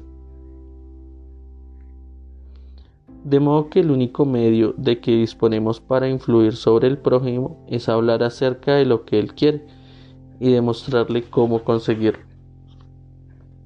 Recuerde esta frase mañana. Cuando trate de lograr que alguien haga algo, si, por ejemplo, no quiere que su hijo fume, no lo predique y no hable de lo que usted quiere. Muéstrele en cambio que los cigarrillos pueden impedirle formar parte del equipo deportivo del colegio o ganar la carrera de 100 metros. Es bueno recordar esto, ya sea que se trate como niños o con terceros o con monos. Por ejemplo, Ralph Waldo Emerson y su hijo trataron un día de meter un ternero en el establo, pero cometieron el error común de pensar solamente en lo que querían ellos. Emerson empujaba y su hijo tironeaba, pero el ternero hacía como ellos, pensaba solamente en lo que quería. Atiesó las patas y se negó empecinadamente a salir del prado. Una criada irlandesa vio la dificultad en que estaban sus amos. No era capaz de escribir ensayos ni libros, pero al menos en esta ocasión mostró más sentido común que Emerson. Pensó en lo que quería el ternero. Puso un dedo maternal en la boca del ternero y lo dejó que chupara y chupara mientras lo conducía lentamente al establo. Todos los actos que han realizado usted desde que nació se deben a que quería algo. ¿Y aquella vez que entregó una donación a la Cruz Roja? No es una excepción a la regla. Hizo esa donación a la Cruz Roja porque quería prestar ayuda, porque quería realizar un acto hermoso, altruista, divino. Por cuanto lo has hecho, pero uno de los menores de este rebaño, ¿lo has hecho para mí? Si no hubiera querido usted alentar ese sentimiento más de lo que quería guardar el dinero, no habría hecho la contribución. Es claro que puede haberla efectuado porque le avergonzaba negarse o porque un cliente le pidió que lo hiciera, pero lo cierto es que lo hizo porque quería algo.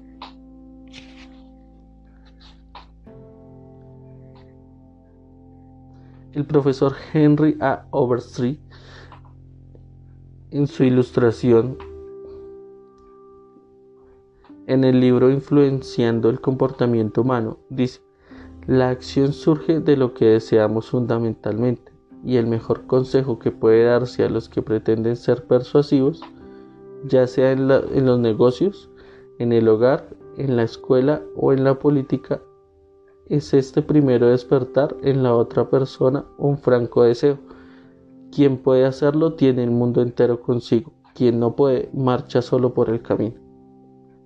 Andrew Carnegie, el pequeñuelo escocés empobrecido que comenzó a trabajar con una paga de dos centavos por hora, finalmente donó 365 millones de dólares. Aprendió en sus primeros años que el único medio de influir sobre la gente es hablar acerca de lo que el otro quiere. Fue a la escuela durante cuatro años solamente y sin embargo aprendió a tratar con los demás. Para ilustrar, su cuñada se hallaba preocupadísima por sus dos hijos, que estudiaban en Yale, pues tan ocupados estaban en sus cosas que no escribían a casa y no prestaban atención a las frenéticas cartas de la madre. Carnegie ofreció apostar 100 dólares a que conseguiría una respuesta de vuelta de correo. Sin pedir sin pedirla siquiera. Alguien aceptó el reto. Carnegie escribió entonces a sus sobrinos una carta chacotona en la que mencionaba cómo al pensar en una postdata el envío de 5 dólares para cada sobrino pero no adjuntó el dinero. A vuelta de correo llegaron las respuestas que agradecían al querido tío Andrew su atenta carta y ya sabe usted el resto.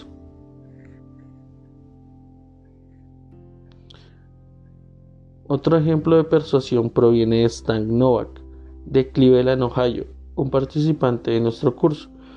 Una noche Stan Volvió a casa del trabajo y encontró a su hijo menor, Tim, pataleando y gritando en el piso de la sala. Al día siguiente debía empezar el jardín de infantes y ahora protestaba diciendo que no iría. La reacción normal de Stan habría sido ordenarle al niño que fuera a su cuarto y recomendarle que hiciera la idea de ir a... De todos modos, no le habría dejado alternativa, pero al reconocer esto, no ayudaría a Tim a iniciar con la mejor disposición su carrera escolar. Stan se detuvo a pensar, si yo fuera Tim, ¿qué podría gustarme en el jardín de infantes? Junto con su esposa hicieron una lista de todas las cosas divertidas que haría Tim, como pintar con los dedos, cantar canciones, jugar con amigos nuevos, etc. Después pasó a la acción. Todos empezamos a pintar con los dedos en la mesa de la cocina, mi esposa Lil y mi otro hijo Bob y yo mismo, y nos divertimos mucho. Al poco rato asomó Tim a espiar. De inmediato nos rogó que lo dejáramos participar. O no tienes que ir al jardín de infantes a aprender a pintar con los dedos.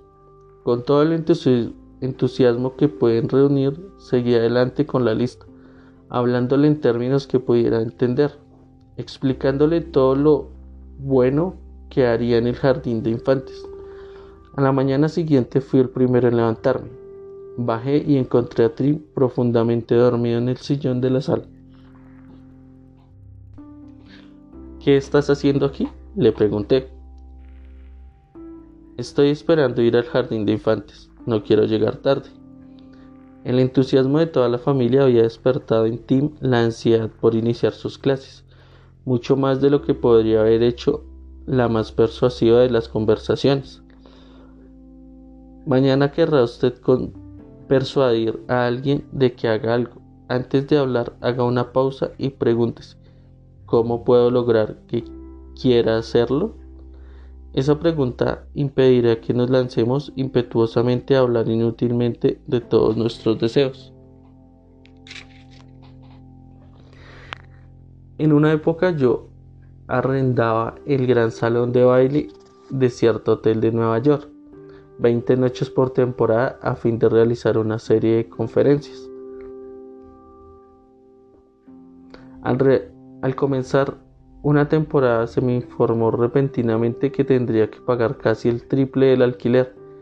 Esa noticia me llegó después de impresas y distribuidas las entradas y hechos todos los anuncios.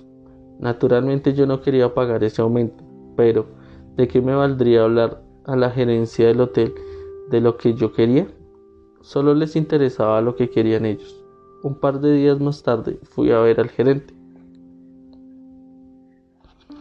Quedé algo sorprendido cuando recibí su carta. Dije, pero no me quejo. Si yo hubiera estado en esa situación, es probable que habría escrito una carta similar.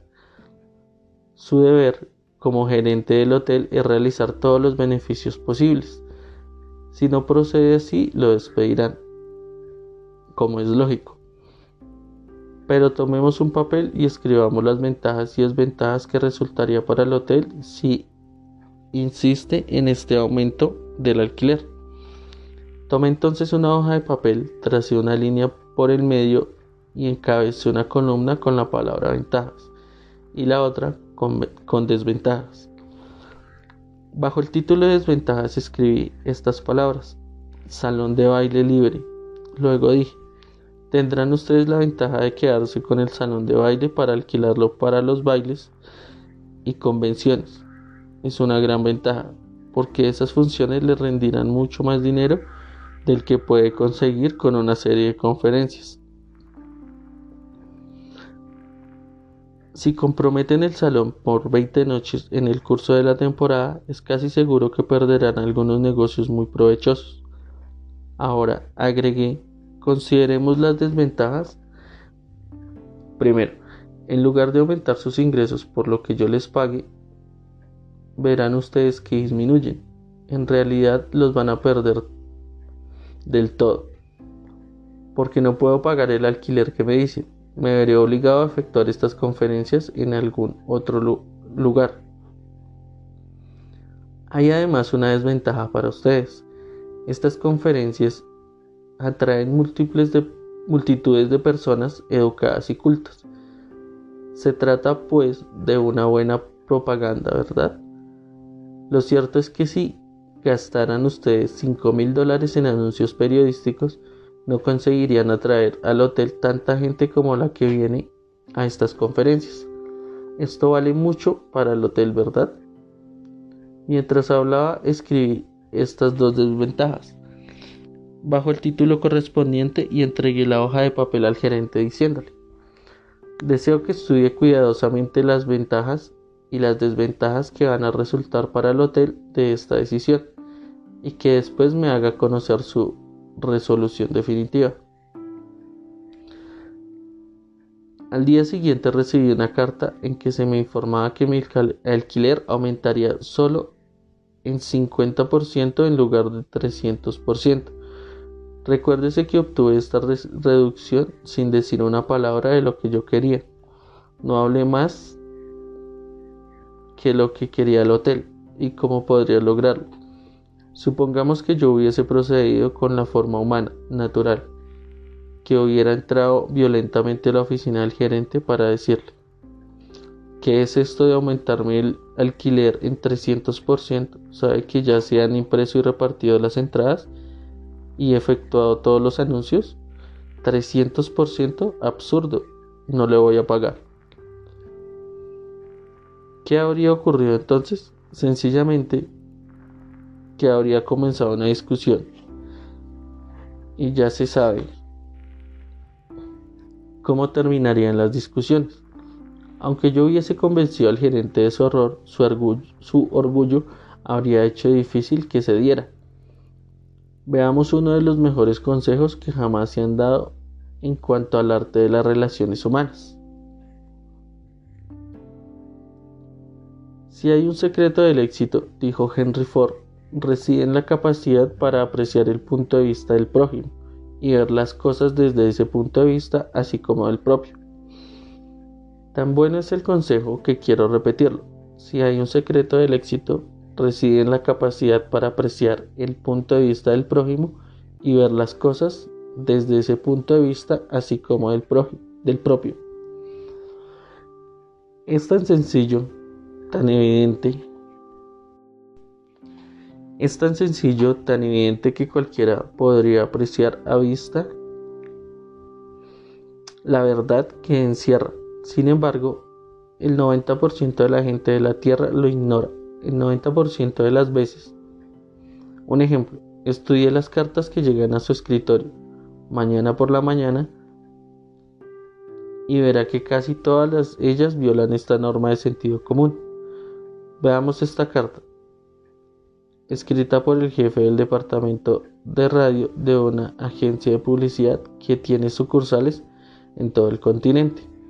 Esta carta fue enviada a los gerentes de estaciones locales de radio en todo el país. He fijado entre paréntesis mis reacciones ante cada párrafo.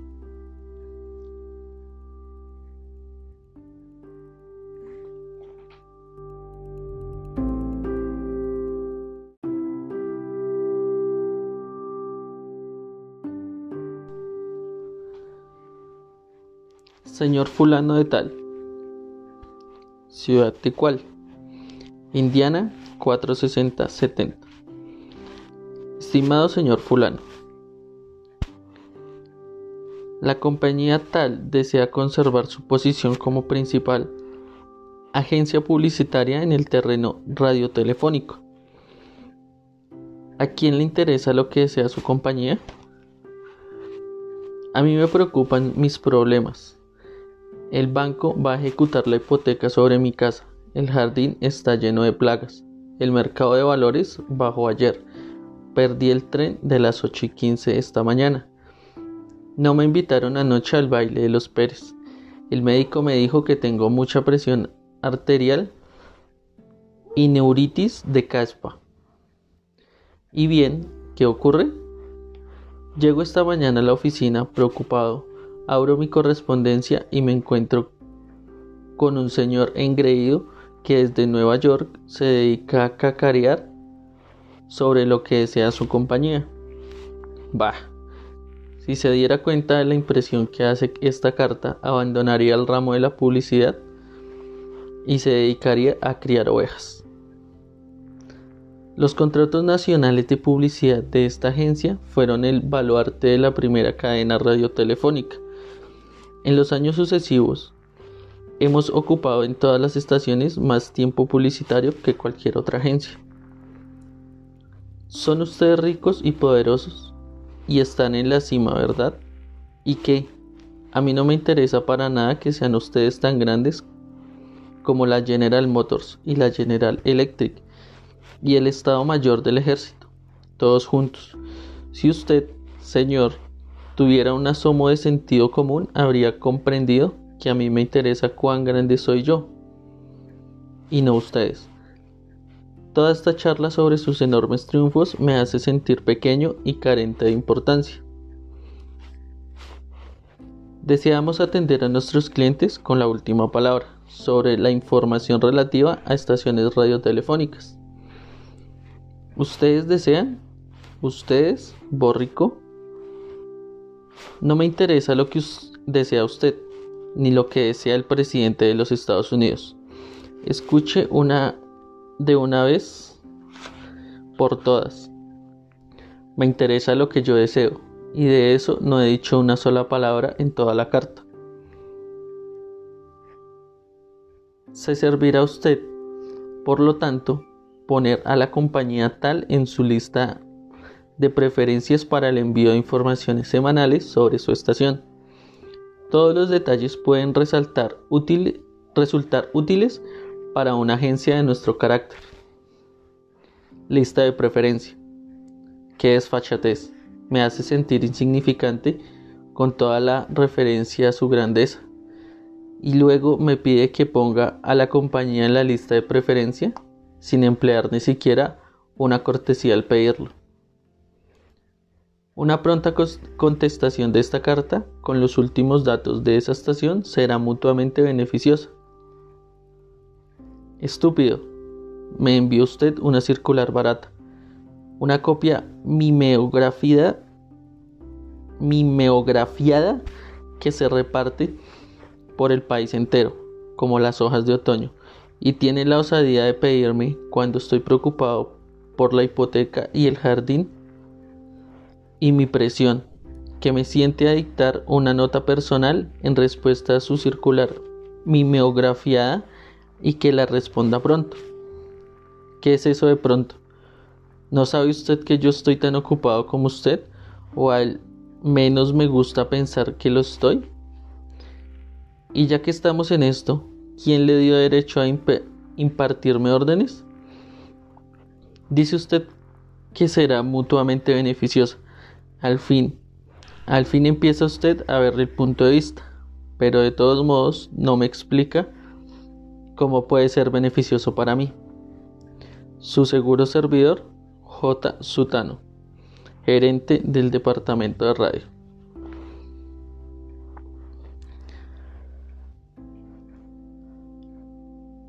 La copia adjunta del diario de cual será de interés para usted y quizás quiera transmitirla por su estación. Finalmente, allí a lo último en una postdata menciona usted algo que puede ayudarme a resolver uno de mis problemas. ¿Por qué todo no empezó su carta por allí? Pero es inútil. Un hombre dedicado a publicidad, culpable de perpetuar todas las tonterías como me ha enviado usted? Debe ser debe de padecer algo en la médula oblongada. Usted no necesita una carta con nuestras últimas novedades. Lo que necesita usted es un litro de yodo en la glándula tiroides.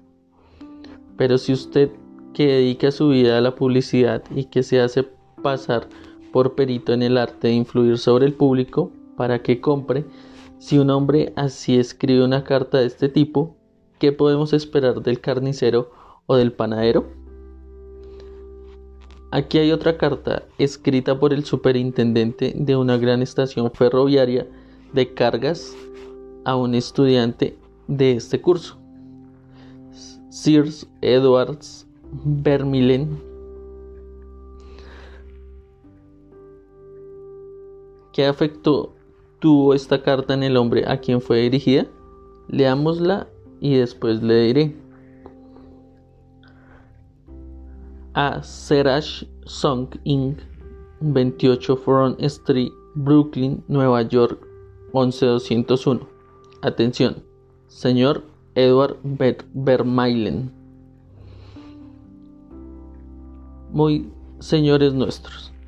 Las operaciones en nuestra estación receptora de fletes para afuera presentan dificultades porque una amplia proporción del movimiento total se nos entrega muy avanzada en la tarde. Eso tiene por resultado congestiones, trabajo extraordinario por nuestro personal, retraso en los camiones y en algunos casos retraso del despacho de las consignaciones. El 10 de noviembre recibimos de esa compañía un lote de 510 piezas, que llegó aquí a las 16.20. Solicitamos su cooperación para impedir los efectos indeseables que surjan de la recepción tardía de consignaciones. Nos permitimos solicitar que en los días en que envíen ustedes un volumen de mercancía como el que se recibió en la fecha mencionada, realicen ustedes un esfuerzo para hacer llegar más temprano el camión o entregarnos parte de la carga por la mañana. Ustedes obtendrían de tal cooperación la ventaja de una descarga más amplia de sus camiones y la seguridad de que sus consignaciones serán despachadas en el día de su entrega en la estación. Su seguro servidor, JB Superintendente. Después de leer esta carta, el señor Vermeilen, gerente de ventas de la casa A. Serach Song Inc., me la envió en el siguiente comentario. Esta carta tuvo el efecto contrario de lo que se deseaba. La carta comienza describiendo las dificultades de la estación, que en general no nos interesan. Se pide luego nuestra cooperación, sin pensar en los inconvenientes que con eso puede causarnos. Y por fin, en el último párrafo se menciona el hecho de que si cooperamos podremos obtener la descarga más rápida de nuestros camiones y la seguridad de que nuestros envíos serán despachados en la fecha de su entrega en la estación. En otras palabras, lo que más nos interesa es lo mencionado al final, y el efecto total de las cartas es el de despertar un espíritu de antagonismo más que de cooperación. Veamos si podemos escribir mejor esta carta. No perdamos tiempo hablando de nuestros problemas, según aconseja Henry Ford.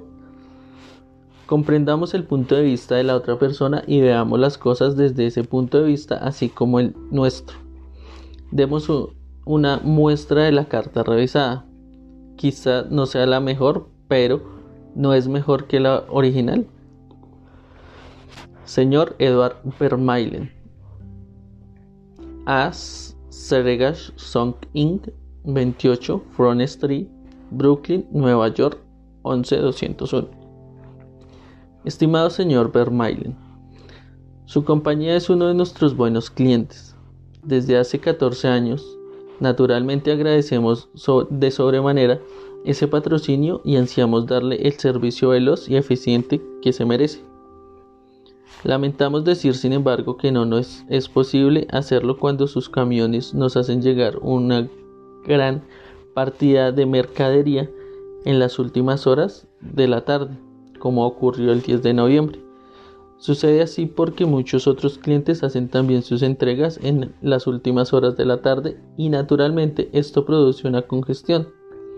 Como resultado de ello, sus camiones quedan inevitablemente detenidos en la estación y a veces hasta se retrasa el envío de, la, de las mercancías al interior.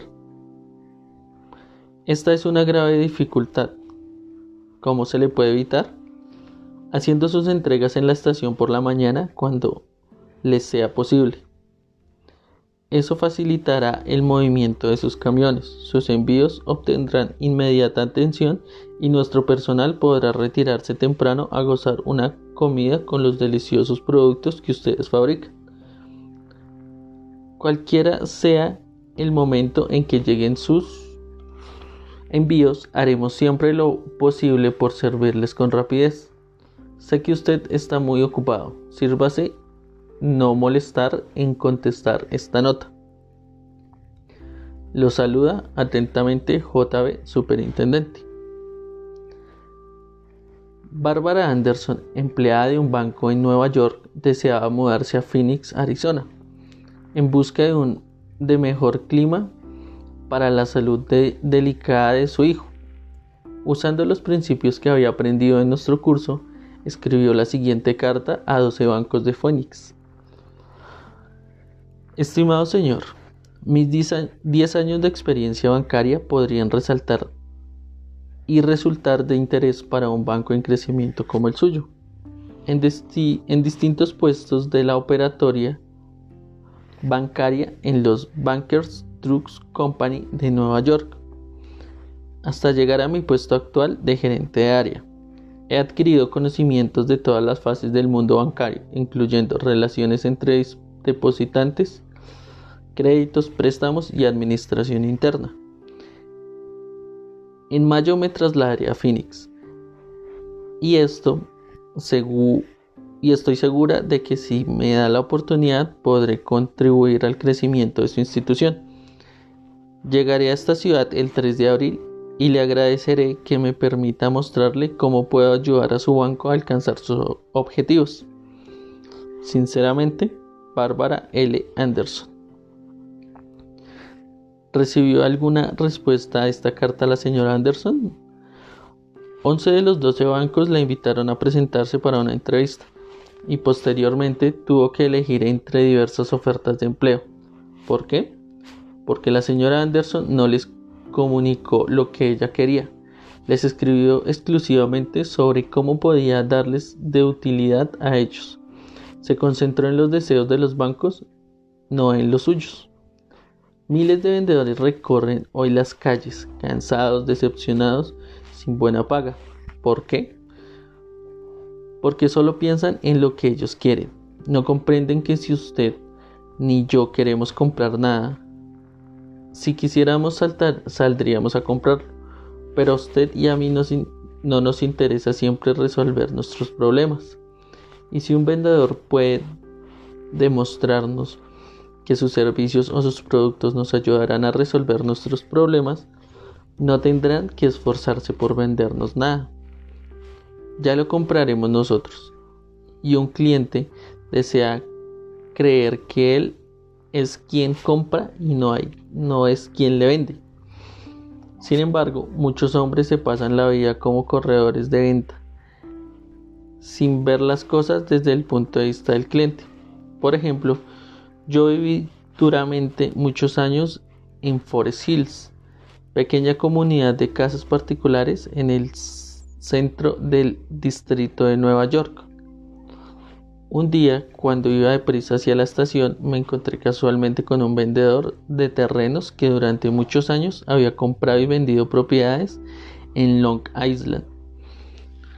Conocía muy bien Forest Hills y, sabiéndolo, le pregunté apresuradamente si mi casa estaba construida con vigas de metal.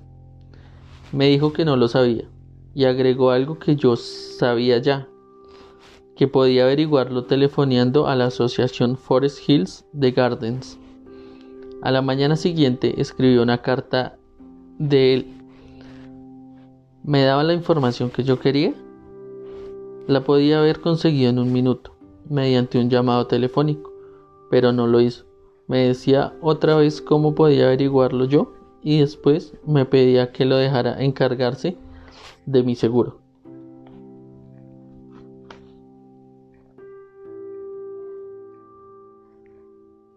No le interesaba ayudarme, le interesaba ayudarse a sí mismo. J. Howard Lucas, de Birmingham, Alabama, cuenta cómo manejaron una misma situación dos vendedores en la misma compañía. Hace varios años yo estaba en el equipo de administración de una pequeña compañía. Teníamos cerca las oficinas distritales de una gran compañía de seguros. Sus agentes tenían asignados territorios y nuestra compañía estaba encomendada a dos agentes a los que llamé Carl y John. Una mañana apareció Carl en nuestra oficina y mencionó al pasar que su compañía había introducido un nuevo seguro de vida para ejecutivos y creía que podríamos interesar, por lo que volvería cuando tuviera más información al respecto. El mismo día nos vio John en la calle, cuando volvíamos de almorzar y gritó, Eh, Lucas, espéreme, tengo una gran noticia para ustedes. Corrió hacia nosotros y muy excitado nos habló de una nueva oportunidad, un nuevo seguro de vida que su compañía había puesto en actividad ese mismo día. Era el mismo que había mencionado Carl al pasar. Nos había reservado las primeras planillas que había llegado. Nos hizo un esbozo del sistema y terminó diciendo, este seguro es algo tan novedoso que mañana haré venir a alguien de la oficina central a que, lo explique. Mientras tanto, llenemos y firmemos estas planillas. Así él tendrá material más sólido para dar sus explicaciones. Su entusiasmo despertó en nosotros un anhelo ardiente de tener esos seguros, aun cuando carecíamos de los detalles. Cuando lo supimos, confirmamos, confirmaron la apreciación inicial de John, quien no solo nos vendió una póliza a cada uno, sino que posteriormente duplicó la cobertura. Carl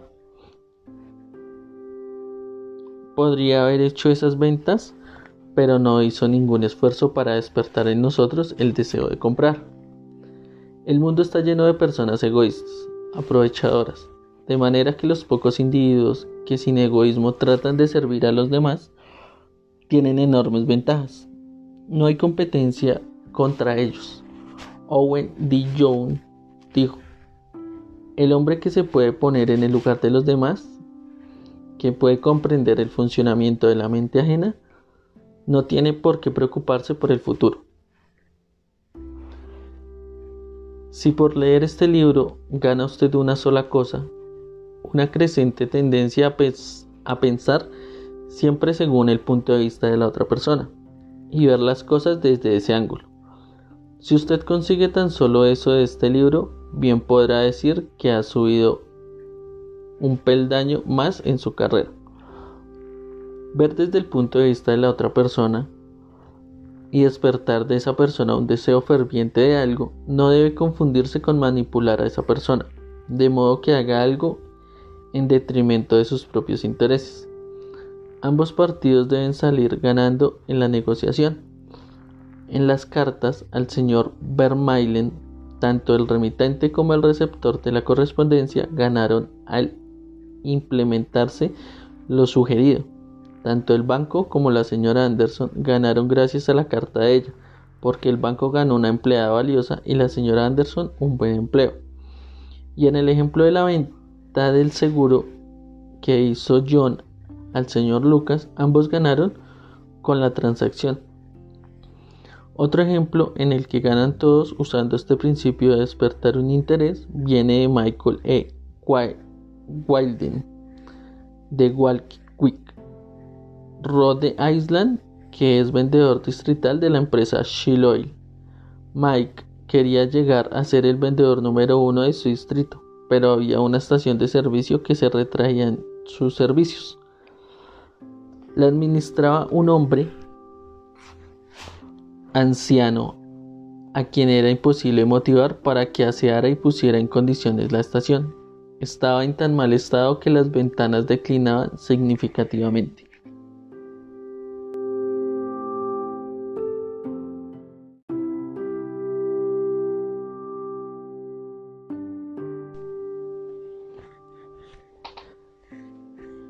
Este administrador no quiso prestar oídos a ninguna de las súplicas de Mike para jerarquizar la estación de servicio.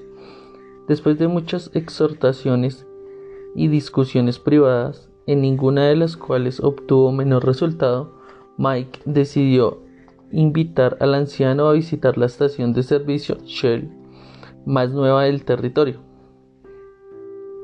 El hombre quedó tan impresionado por las instalaciones de la nueva estación, que cuando Mike lo visitó la vez siguiente, la suya estaba limpia, pintada y las ventas habían vuelto a subir.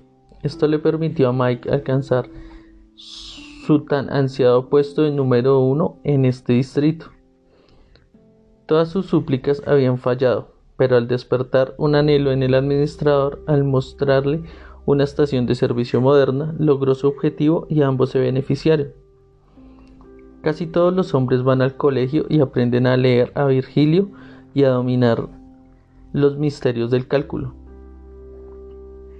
sin descubrir jamás cómo funciona su mente. Por ejemplo, yo daba una vez un curso sobre oratoria para los jóvenes graduados en diversos colegios que entraban como empleados de la empresa de Carrier Corporation, la organización que refrigera edificios y que instala aires acondicionados en todas partes. Uno de los estudiantes quiso persuadir a los demás de que jugaran al básquetbol y este fue más o menos su argumento. Quiero que ustedes vengan a jugar el básquetbol, me gusta jugar, pero las últimas veces que fui al gimnasio no había bastantes muchachos para organizar un partido. Dos o tres nos pusimos a arrojarnos la pelota uno al otro y que con un ojo negro. Deseo que ustedes vengan conmigo mañana por la noche, quiero jugar al básquetbol. ¿Hablo acaso de lo que querían los demás? A nadie le gusta ir a un gimnasio al que nadie va, ¿verdad? Los otros no se interesaban por lo que deseaba este mozo y no querían salir con un ojo negro. Pudo haber demostrado que al ir al gimnasio los demás obtendrían algo que querían. Es claro, más actividad, mejor apetito, cerebros más despejados, diversión. Repitamos el sabio consejo del profesor Overstreet. Primero, despertar en la otra persona un franco deseo.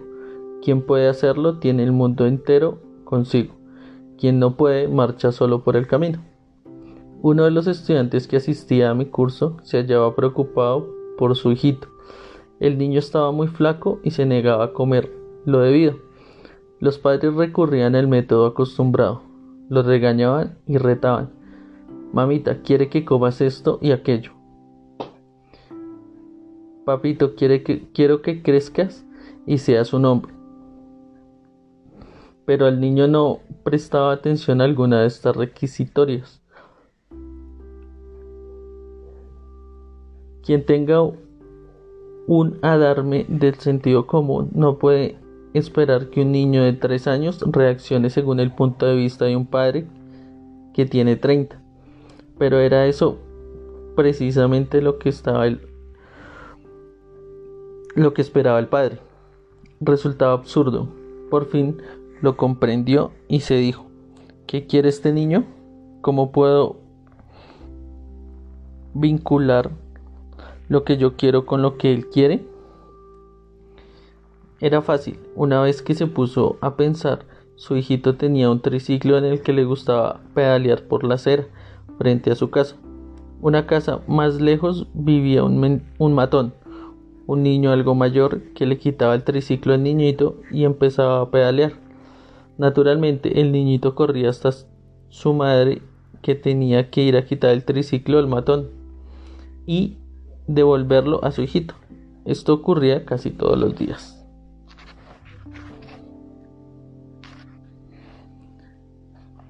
¿Qué quería pues el niño? No se necesita ser Sherlock Holmes para saberlo. Su orgullo, su ira, su deseo de sentirse importante, las emociones más fuertes en su compasión mental.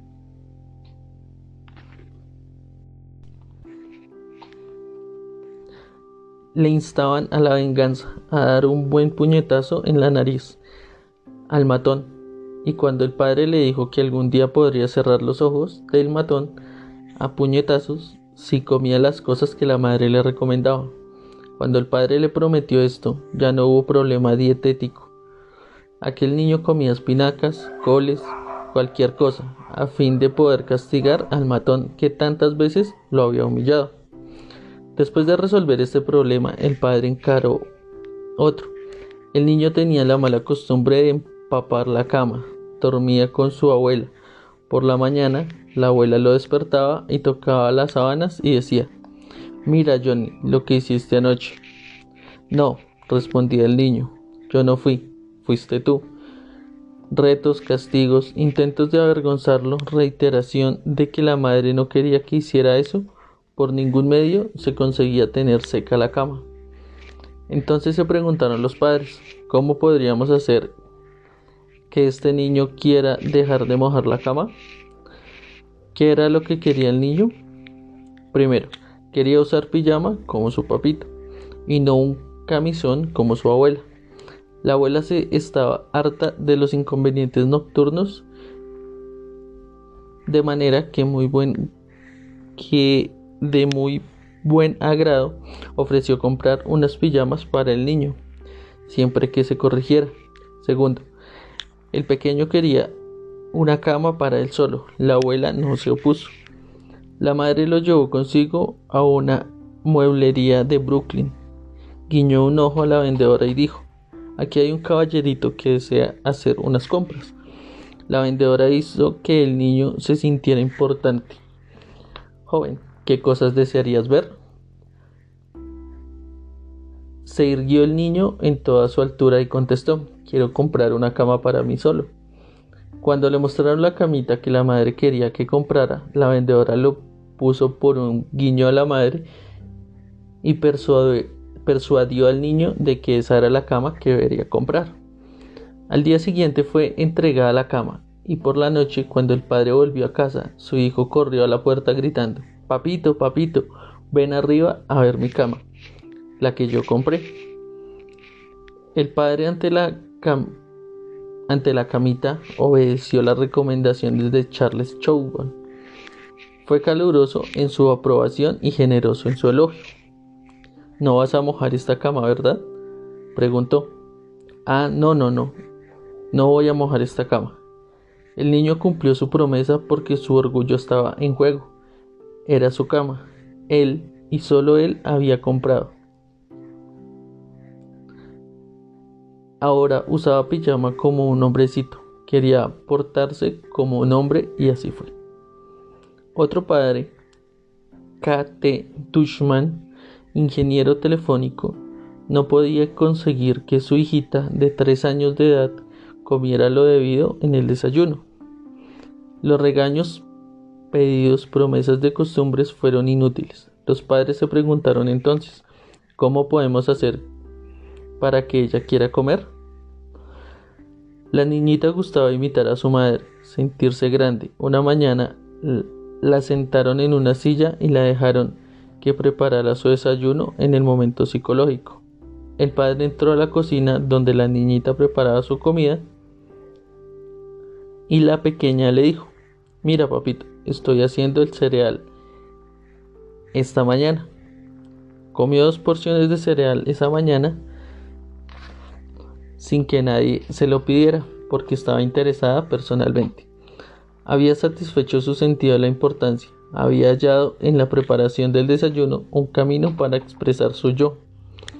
William Winter señaló una vez que la expresión del yo es la necesidad dominante en el carácter humano.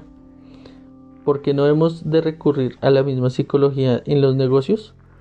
Cuando tenemos una idea brillante, en lugar de hacer lo que la otra persona piense que es nuestra, ¿por qué no dejarle que prepare esa idea para sí mismo cómo preparó el desayuno aquella niñita, entonces considera que esa idea es suya, le gustará y quizás le sirva dos porciones.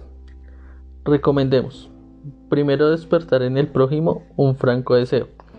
Quien puede hacerlo tiene el mundo entero consigo. Quien no puede, marcha solo por el camino. Regla 3. Despierta en los demás un deseo vehemente.